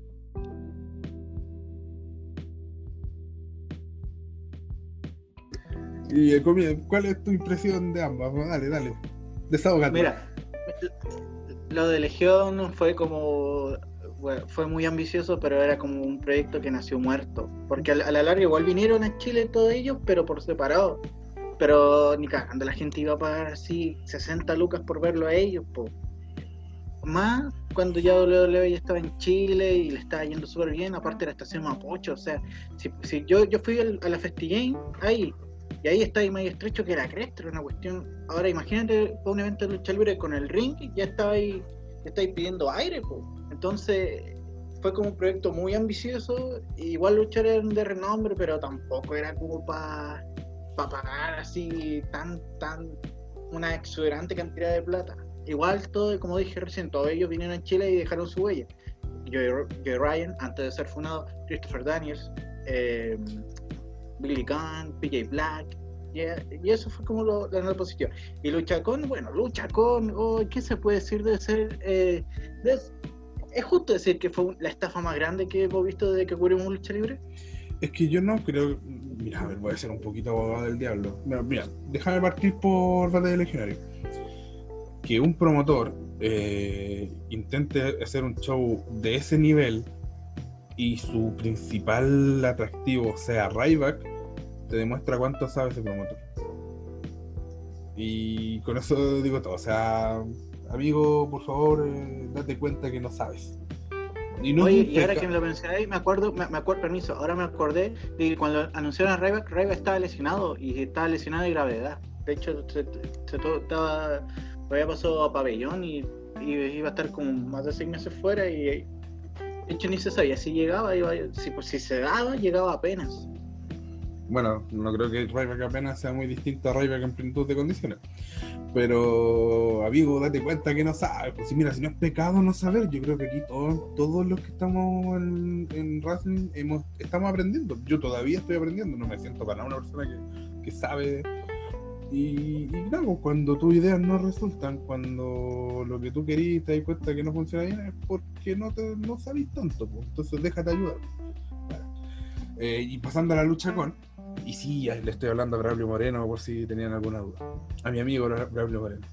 Eh, respecto a la lucha con, yo no creo que haya sido una estafa. Yo creo que volvemos a lo mismo. Eh, fueron chicos que tenían la intención de hacer un muy buen show, pero no supieron cómo hacerlo. Terminó siendo un bodrio. Si al final hay que, hay que- además que si vaya de entrada tu primer show que organizáis y vaya a ser algo tan ambicioso, asesórate. O sea, yo, yo fui a la lucha con, llegué, sé que se lo, muchas gracias porque mi hija ese, día estuvo con fiebre. Y yo no, pude ir temprano por mi hija, eh, se, se sintió mejor y dije, ya, partimos. Y estaba ya en la lucha con, y mi señora me dice, ¿sabes que está de nuevo con fiebre y con dolor de oído? Me devolví porque tenía que atender a mi hija, y se lo agradezco. O sea, es que de verdad debe ser la fiebre más, más dulce. Los que somos papás sabemos que, que es complejo cuando un niño tiene fiebre, uno siempre se preocupa, y, pero sabes, hasta el día de hoy digo gracias hija por haberte fiebrado. Porque fue un bodrio, o sea, yo las luchas que alcancé a ver era como. Uf, más encima una de las luchas más interesantes que estaban ofreciendo, que era la de Atemista con Ciner, eh, se Atemista, de verdad. y, eh, volvemos a lo mismo, cuando no se sabe, yo por lo menos no sé cómo montar un show. Entonces, si el día de mañana quiero montar un show, o parto despacito para que los errores no sean tan fuertes, o me asesoro bien. Pero ¿cómo? ¿Con tu 10% no vas a montar un show? Sí, tenía una- la idea de montar un show de enanos y traer a Marco Stunt, pero. de- Ya que monito, aprovechar a que monito que está necesitado de Lucas. claro, Con pero- Miguelito presentando. Miguelito de General, Sí, pues, mira, de General Y tenía, mira, y tenía al, al JM como asesor legal para hacer todo bien. Y íbamos a contratar a Chico Pato porque hiciera, eh, eh, la hiciera como Monster Hill. Para hacer todo bien. Claro, pero me gasté el 10%, hay que decirlo, lo siento. ¿En qué? No lo voy a decir, pero me lo gasté ya. Así que para otra vez será, para otro 10%. ¿Pero te lo gastaste en algo de lucha libre?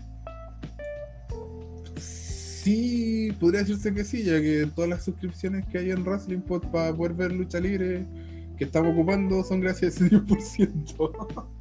Hay que reconocer Oye. esto. Bueno, igual es, eh, es feo decirlo, pero igual hemos, hemos invertido parte de nuestro 10% en, en Wrestling Pod. Menos yo, porque no, nun- nun- nunca tuve 10%. Porque nunca he cotizado.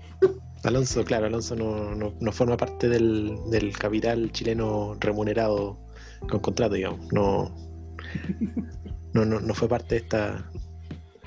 Alonso se parece, se parece a cierto podcaster que además es presentador de lucha, nunca ha cotizado porque no ha trabajado nunca con 20 nadie, no. Eh,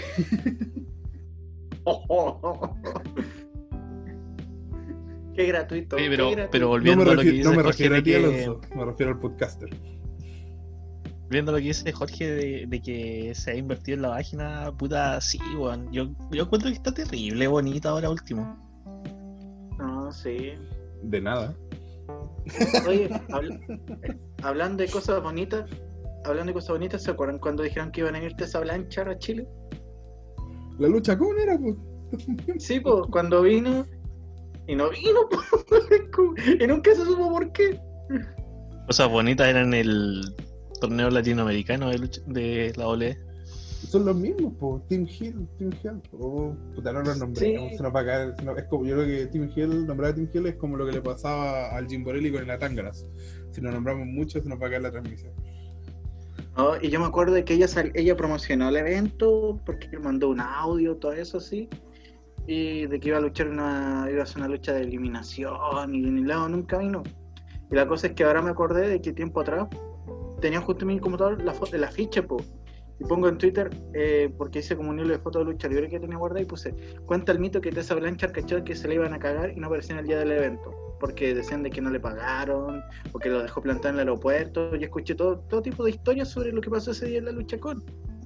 Y también eh, en el afiche original había, salía Tessa Blanchard, Mr. 450, Al Snow y Ariel Levy. Eh, Mr. 450 nunca apareció y luego me entero que me responde y me dice que nunca le hablaron de ese show. Cacha, publicidad engañosa. Ahora, igual no sé si Mesha Wolf, ¿cómo se llama ahora? Sea una fuente muy confiable, dado su historial. ¿Tú lo viste luchar? No, Entonces, entonces nunca llegó. po. Oye, pero No. luchó en doble, pues, weón. Sí, pues, y, y trató de cagárselos para que le pagaran una operación, pero bueno, son meros detalles. Cosas, gajes del oficio. Sí, Lo son- único, lo único que puedo decir es que Mecha Wolf le ganó la vida. La dejo ahí, no. sí, ahí hizo. Aparte, igual, igual luchó bien, o sea, si es una, igual, igual le pone. O- Eh. A todo esto, lu- luchó Als, ¿no? La lucha con o no? No me acuerdo. Sí, pues luchó con Bundy. Ah, sí, pues, de que el evento, la lucha iba a ser a las 8 y partió como a las 10 y media. así. Ay, ay, hermano, me gustaría preguntar, ¿es tan, ¿es tan difícil hacer un- una promoción de lucha libre o un evento? Porque para que siempre partan tarde, para que siempre pasen este tipo de cosas. No sé. Yo creo que a lo mejor eh, como, como funciona sin contrato la cosa es media compleja. Porque hasta en All Elite Wrestling yo leía probablemente cuando estaban haciendo sus primeros eventos que iba a luchar X personas y no llegaban, ¿no? como no llegaban la marchaban con otro. Entonces claro que Sí, pues, y luego. oh, y ahora pasó con Impact con Tessa, de que perdió el título por eso, porque no quería luchar y cobraba una millonada y Impact la mandó a la cresta. Claro, entonces. Puta, pero igual ha bueno. pasado harto en pandemia que no han podido luchar por los viajes, pues, weón. Sí, la otra vez Sí. hablábamos de que Sí, De que pues, Emma, pero- la, la, la Tenil, está encerrada en Australia, pues bueno, no puede viajar. No, sí, pues, pero en el caso de Tessa, por último, le pedían que mandara las promos por celular, así, y no lo hacía, pues, y ese es como, weón, ponle un poco de empeño, pues, ¿qué te cuesta? Pues, si un video, pues, si un video de un minuto nomás. Sí, pues, así que Tessa, yo sé que no estás escuchando. eh, yo sé que tenía el lado alguien que te está traduciendo. Hazle caso a Alonso, por favor. Sí, pues. Eh, bueno, siguiendo, oye, ¿alguien se acuerda de cuando vino la primera visita W y, y iba a venir Rollins al Costanera y al final lo pasó? Jorge, Jorge, es- este es tu momento. Disfrútalo. Sí, yo, yo caché cuando fui al. al fui a, a- al evento, ese fue el año 2016. Yo me vine. Sí, claro, me vine ese mismo día, pero yo me iba a alojar a la. iba- venía por unos días. Me iba a alojar a la casa de mis tíos en Quilicura. Y llevaba bolso, porque yo no iba solamente a eso, sino que iba también a, a quedarme unos par de días. Pero cuando sale esta noticia del. del de Seth Rollins en el Costanera Center, yo cambio mi itinerario 100%. Yo, en vez de bajarme en, en, en, en Santa Ana, me fui a bajar a Tobalaba en el metro. Y fui al Costanera, ¿cachai? Con, con el pato, un amigo de nosotros, con, con David, y, y alcanzamos a ver ahí a Seth Rollins como tres pisos más abajo, estaba la cagada dentro de Ripley. No, era como, como un saqueo eh, mayúsculo. O sea, fue. Dejó la cagada literalmente Seth Rollins el- en, en el replay del Y día, lo increíble es que, que saquearon tenedores. Tenedores, pues. le robaron el gorro a Seth Rollins, po, weón, flight. Pero ese día nació el grupo Dale Wrestling. Voy a aprovechar de pasar el dato, Dale Wrestling en pleno, y grabamos un episodio de Salir de Contra. Lo pueden escuchar, buscar Salir de Contra en Spotify. Y lo escuchan. Oye, Sí, Saludos, dale, dale Wrestling. Oye, y ahora Aguante, que mencioné dale, lo, lo- de, lo de Rollins, me acuerdo de que nosotros pusimos un, una, un tweet sobre eso y la foto de como el desastre que quedó y terminé en la página de 24 horas. Sí, esa, esa vez creo que Alonso estaba, nos juntamos en el hotel y del hotel que Sí. al Costanera y en el. Costanera alcanzamos a ver la cagada que había y ahí parece que tú tomaste, aprovechaste, aprovechaste de tomar la foto. Porque como que nosotros ya vimos, ya puta, no, no vamos a poder ver a Rollins, ya se fue, no hubo forma, pero ya por lo menos quedémonos a vitrinear. Y ahí tú aprovechaste de sacar fotos. O sea, que usted- ustedes no conocen a Rollins, no lo han visto de cerca. No, Eh, no, no. A lo más pude ver a Nia Jax como a 10 metros de distancia. Ah, ¿verdad? ¿Verdad que se tomó como una selfie, una wea así? Ah, yo sí, un cono- video. yo sí conocí a Rollins. Me pidió una foto. bueno, bueno, ese al siguiente año, que fue. No, no, no, a ver qué año fue. Eh, fue el ¿El año pasado o no? 2018. 2018, sí, 2018. El año pasado no fui a WWE. eh, yo fui acreditado, pero por solo wrestling.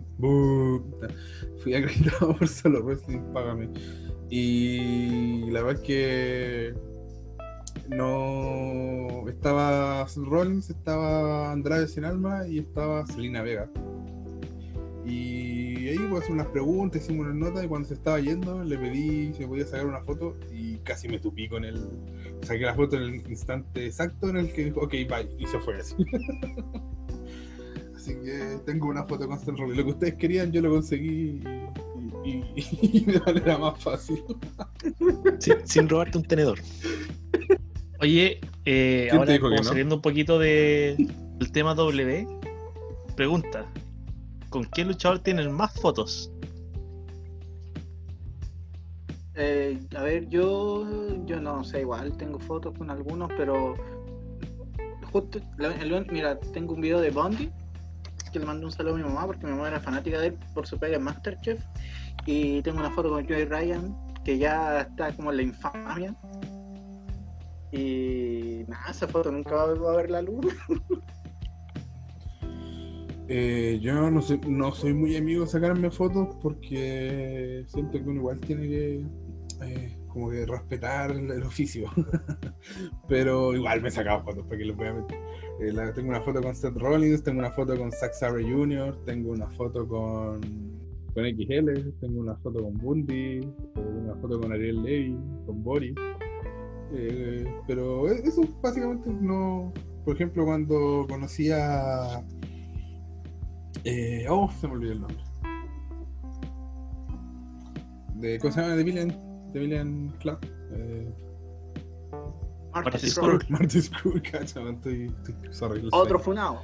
Cuando conocí a Martin Skrull no me quise sacar la foto, le saqué una foto a él nomás para la página. Eh, JM. Eh, me acordé del, del evento, el, el de la vieja, el incidente de la vieja, para el ASL versus CNL en Concepción. Eh, me parece que ahí me tomé una selfie con Bundy. No sé si alguna vez vio la luz esa foto, pero ahí creo que eso fue lo más cercano. Porque como que la otra, interacción fue como cuando estaba esperando entrar al gimnasio, creo que fue a final de 2018, y los náufragos que eran campeones en pareja en ese momento salieron a repartir dulces. Y, pero no me alcanzó a tomar como una selfie o algo así. Fue como eso. Oh, qué loco. Jorge. Yo tengo una foto con Al Snow. Gracias a los amigos de, de Lucha Factory.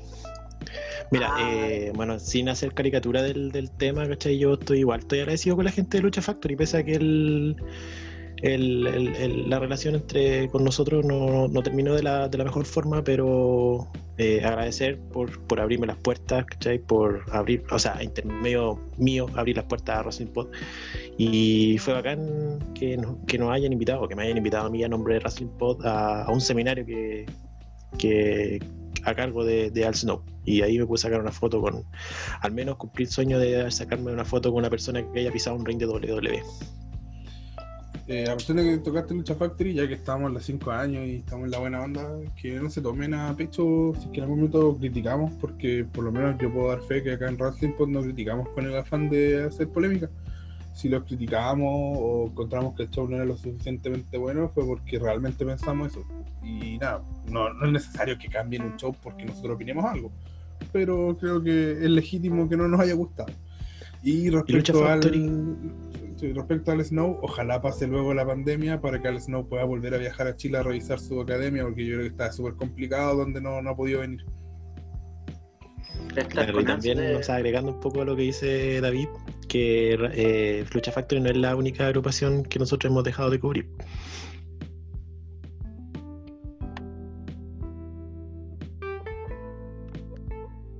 Sí, pues, o sea, hemos dejado de cubrir varias promociones porque al final yo sé que aquí en Chile se mueve la cosa más por simpatía, pero no es nuestra idea. Pues nuestra idea es que si hablamos bien de una promoción es porque legítimamente creemos que lo hacen bien. pues, y si tenemos que criticar algo, a nosotros, a mí Braulio Breno me tenía N buena, me, me contó varias papitas o me mandaba cosas por WhatsApp. Pero no lo estaban haciendo bien, pues y yo con toda la buena onda del mundo, de verdad no fue con ninguna mala intención, lo dije, y a le molestó, mala suerte, ¿no? Y si no le es capaz de darle almuerzo a los cabros, me parece que hay que decirlo, ¿no? Bueno, O sea, compadre, no te, de- no, no te enojes conmigo, mejor dale almuerzo a los cabros, soy un poquito más decente. Dale. Completos para la lucha libre. Sí, no, eh, hablando de promociones que ya no cubrimos, yo y el Cacho nosotros fuimos, eh, eh, que era una promoción que duró solamente dos eventos. Yo fui el primero, el Cacho me acompañó el segundo, y con, él, creo que tenemos el honor de ir al show con menor cantidad de espectadores presentes en la historia desde que empezamos a cubrir lucha libre. Creo que una vez nos pusimos a contar y eran menos de 100. Sí, yo creo que Catch me dio lata que Catch le fuera tan mal. Estamos hablando del evento de Catch el segundo. Eh, no, menos de 100 que pagaron su entrada no alcanzaban a ver 20 personas. Los contamos Sí, con Alonso y habían como 23 personas y de esas 23 personas habían varios que por razones evidentes no habían pagado su entrada. Como Eran nosotros dos. Claro, habían luchadores. Y tenían- ellos tenían un tema audiovisual bien interesante. Eh, yo siento que lo que hacían, eh, lo que mostraban a partir de, de gráfica era bien bueno. Pero cometieron hartos errores, pues yo siento que ahí se equivocaron en creer que eh, sobredimensionar eh, la importancia de ciertos luchadores. Porque hay que entender que mediáticamente la lucha libre desde 2015 para atrás no lo fue. O y, y lo de hoy tampoco. Por ejemplo, si hoy día se retira Rocket, por dar un ejemplo, puede ser Rocket, si hoy día se retira Límite. muy poco, muy pocos luchadores chilenos se retiran hoy, eh, van a ser recordados, no sé, el 2025. Entonces se vendió mucho el regreso de Giget, el regreso de Vórtice, y la verdad es que siento que la mayoría de los que ven lucha libre hoy en día, como, ¿qué me importa a mí que regresen? Po? Entonces ahí faltó eso, po, faltó más lectura del momento. Y... Como cuando reían a los titanes, ¿o no? Claro, pues, o sea, tú, dime, siendo sincero, de alguien que, que haya dejado de luchar de 2015 para atrás, ¿a quién que ustedes recuerdan? Para mí el único que logra ser como reconocido es Pichulotote, pero por un tema televisivo nomás. Y Otra Berna, cosa también pero que- sí, que pasó- es muy, muy culto. Una de las cosas que también pasó CNL con Werner también. Claro, eso que Werner igual generó más expectativa, pero tampoco daba como para hacer un gran regreso. O sea, CNL tenía todo un armatoste aparte de Werner. No, no vendía como el regreso de Werner solamente para vender entradas. No, sí. Pero son, son esas cosas que, que uno aprende. Igual fue una fue penca así haber visto algo así, porque yo fui el primer show y el primer show igual prometía harto. De hecho, vino más gente, obviamente. Pero yo, confundiste a De la Cruz con, eh, con Alex Giro. a todos nos pasa, a todos nos pasa. Yo confundí a, a, a Valentín Bravo con Chuck Falcon. pues, Claro. Es que pecado no una piedra. Sí. A- al menos no me, no me prometieron patar la raja. Sí, pues, buen detalle. Bueno, eh, siguiendo con, con esta pauta de momentos random que hemos vivido, el- eh, David, como saben, David es nuestro editor y David, eh, yo siempre digo que mucha gente lo ve como la reserva moral de la lucha libre chilena, debe ser porque debe ser la persona más, más elocuente que hay, y aún así, siempre, siempre puro para pelear, siempre, siempre, ¿cuán- cuán- cuánta la lucha libre chilena peleado? O sea, Hacia el ojo, recuerdo, tuvimos una discusión con Jimbo que yo creo que él no se debe ni acordar, pero fue antes de que fuéramos mediana- medianamente eh, conocidos, entre comillas. Eh, discutí en un momento con un fan de clandestino que me ofreció combo. Eh, con los fans de clandestino discutía harto porque obviamente ellos creen que su modo de la lucha libre es el único. Cosa de ellos, bueno, la verdad es que es respetable, pero yo también obviamente me, me iba a defender si es que no estaba bien con Braulio Moreno en su momento, hasta el de hoy, yo creo que lo recuerdo con cariño esa discusión. Y la última, la de hace poco, fue con Máximo. De hecho, le dediqué unas palabras bastante cariñosas eh, que pueden revisar en, en los podcasts anteriores, en los primeros podcasts. Pero es que, siendo sincero, yo no, no es que busque pelear. Pues, por ejemplo, si vamos al detalle, esa vez, eh, cuando discutimos con Jimbo, yo me acuerdo que puteé al team con razón, porque es feo publicar una foto sin poner quién es el dueño y cortar el, el que escribió. Eh, pero ahí fue una discusión que quedó ahí, o sea, no, no es algo tan relevante. Eh, con la montaña también, fue una, no, sé el nombre, pero sí digo la montaña, pero una discusión súper buena, en realidad, como que él trató de, de burlarse de mí, como yo le respondí, se enojó y me ofreció combo. Hasta el día de hoy lo espero, pero no, no, no voy a andar con miedo por la vida porque alguien me diga que me quiere pegar.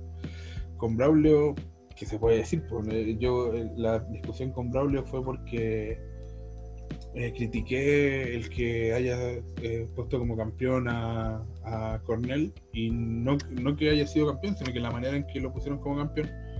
Y él en ningún momento me contestó eso, trató todo el momento como de, de descalificarme como reportero y tampoco tiene mucho sentido. Y la última con Máximo, eh, yo insisto, acepto todas las críticas, pero tampoco yo tengo, o sea, yo le tengo mucho cariño al wrestling, mucho. Eh, yo lo siento como algo que es importante para mí. Y si alguien me va a descalificar de esa manera y va a descalificar de esa manera la página, tiene que aguantar la respuesta nomás. Si él me lo hubiera dicho con buenas palabras, yo se lo acepto y a lo mejor le digo, sé que tenéis razón. Pero no es que yo sea tan bueno para pelear, lo que pasa es que cuando, cuando me atacan me defiendo nomás. Yo creo que hay que hacer una mención también como bonus track eh, a la pelea del Cacho y Diego Gardes. Que también tuvo, Uh, tuvo relación por, creo que fue por, por Lucha Factory, creo. No, ah no, pero esa fue una discusión más que nada. No, después no le seguí contestando porque creo que él lo hizo también medio en kayfabe, así que no. Pero el tema con Gareth es que me bloqueó en Instagram. Fue como mala onda. Y yo en realidad lo único que quería. Paréntesis. Paréntesis, en Fanatic 2019 Garate me saludó y me dijo, mira, eh, yo cuando agarro por el huevo, eh, disculpa que agarre por el huevo a Racing Pool, lo que pasa es que soy un huevo pesado, no, me dijo. Esa fue Sí. una respuesta que, que me dio. Y bueno, si es, si en ese, si es en ese tono, puta, De hecho, que mucha gente que, que tiene un rol de villano eh, compartía nuestras reseñas y decía que no teníamos idea de nada, que pero se entiende, pues yo no. No, no me, eso no me lo tomé a pecho. Si a mí el, tema con Garate fue que me bloqueó después de Instagram por preguntarle si quería referirse a las palabras de Milo. Y nada, pues una noticia. pues, un, un luchador que denuncia bullying a otro es una noticia. Nosotros cumplimos con replicarlo. Y de hecho lo, eh, lo que hicimos es lo correcto, lo que corresponde. Decirle, ¿sabes qué? Vamos a publicar esto, eh, ¿quieres defenderte? Y lo hemos hecho siempre. Lo hicimos también con, en su momento con Braulio Moreno, lo hicimos en su momento con Carnicero. Carnicero, que le dijimos, ¿sabes qué? Vamos a publicar tal cosa.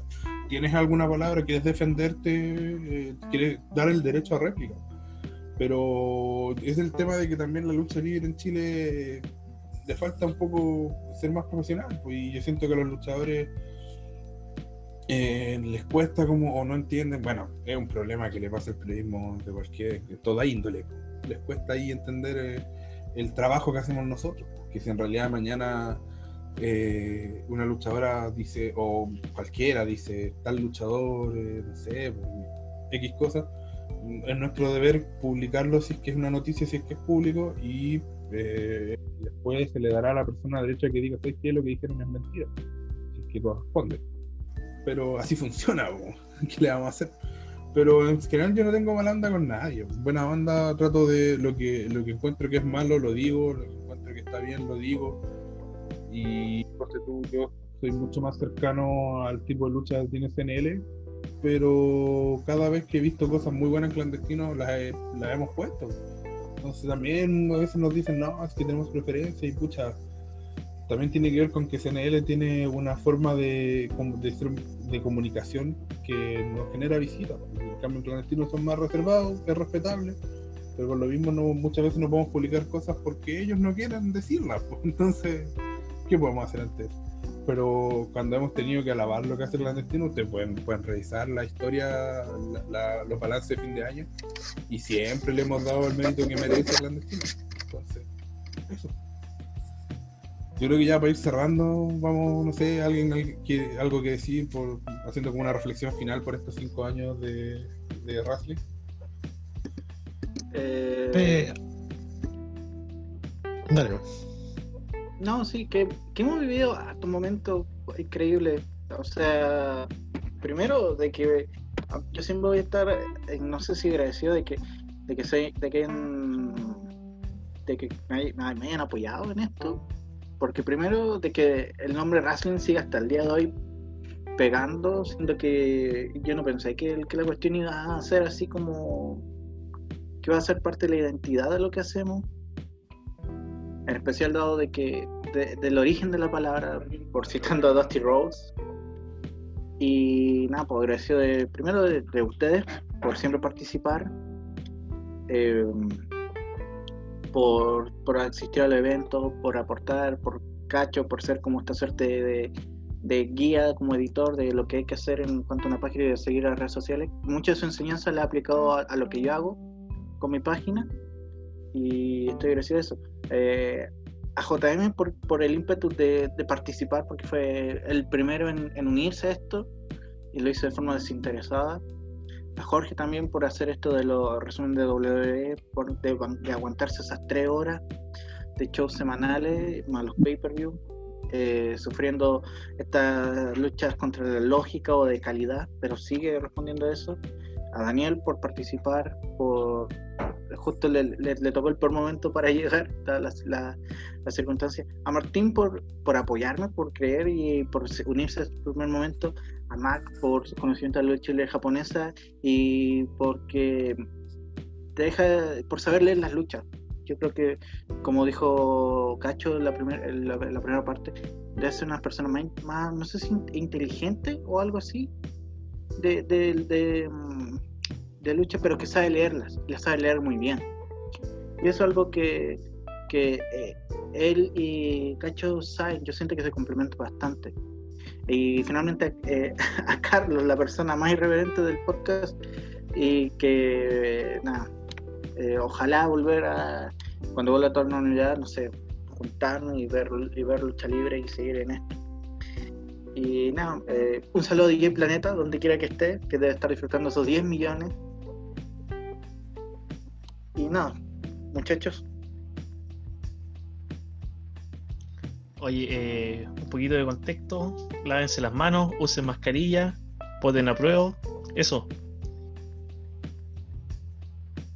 eh, JM o Jorge, no sé. ¿Queda? Eh, sí, no, eh, bueno, lo que yo creo que lo que dijo Alonso respecto a lo que fueron las palabras de todos, eh, yo creo que eh, no pueden ser más acertadas, porque en realidad, por ejemplo, eh, tanto el- la llegada mía pa- para Wrestling Pod, sí pudo, pudo haber tenido que ver por el hecho de querer eh, cubrir lucha libre y en, el, y en el momento laboral en que me encontraba y todo, eh, y que también me iba a ayudar como a, a redactar mejor. Bueno, eso nunca mejoró, pero es, es otro tema. Eh, la cosa es que, eh, claro, por ejemplo, sí, efectivamente, bueno, acá todos estamos como de, de una forma desinteresada, eh, pero yo creo que, que el desinterés versus, por ejemplo, lo que fue haber vivido ciertos momentos, como fue, por ejemplo, el tryout del 2017 en el gimnasio Strike en San Miguel, eh, como que se compensan así, pero con creces, porque en realidad como que eran contados casi con los dedos de las manos las personas que podían entrar y nosotros pudimos ser parte de, de, una- de- de algo que, que no sé si se va a volver a repetir las próximas visitas cuando, cuando esto se, se, pueda normalizar.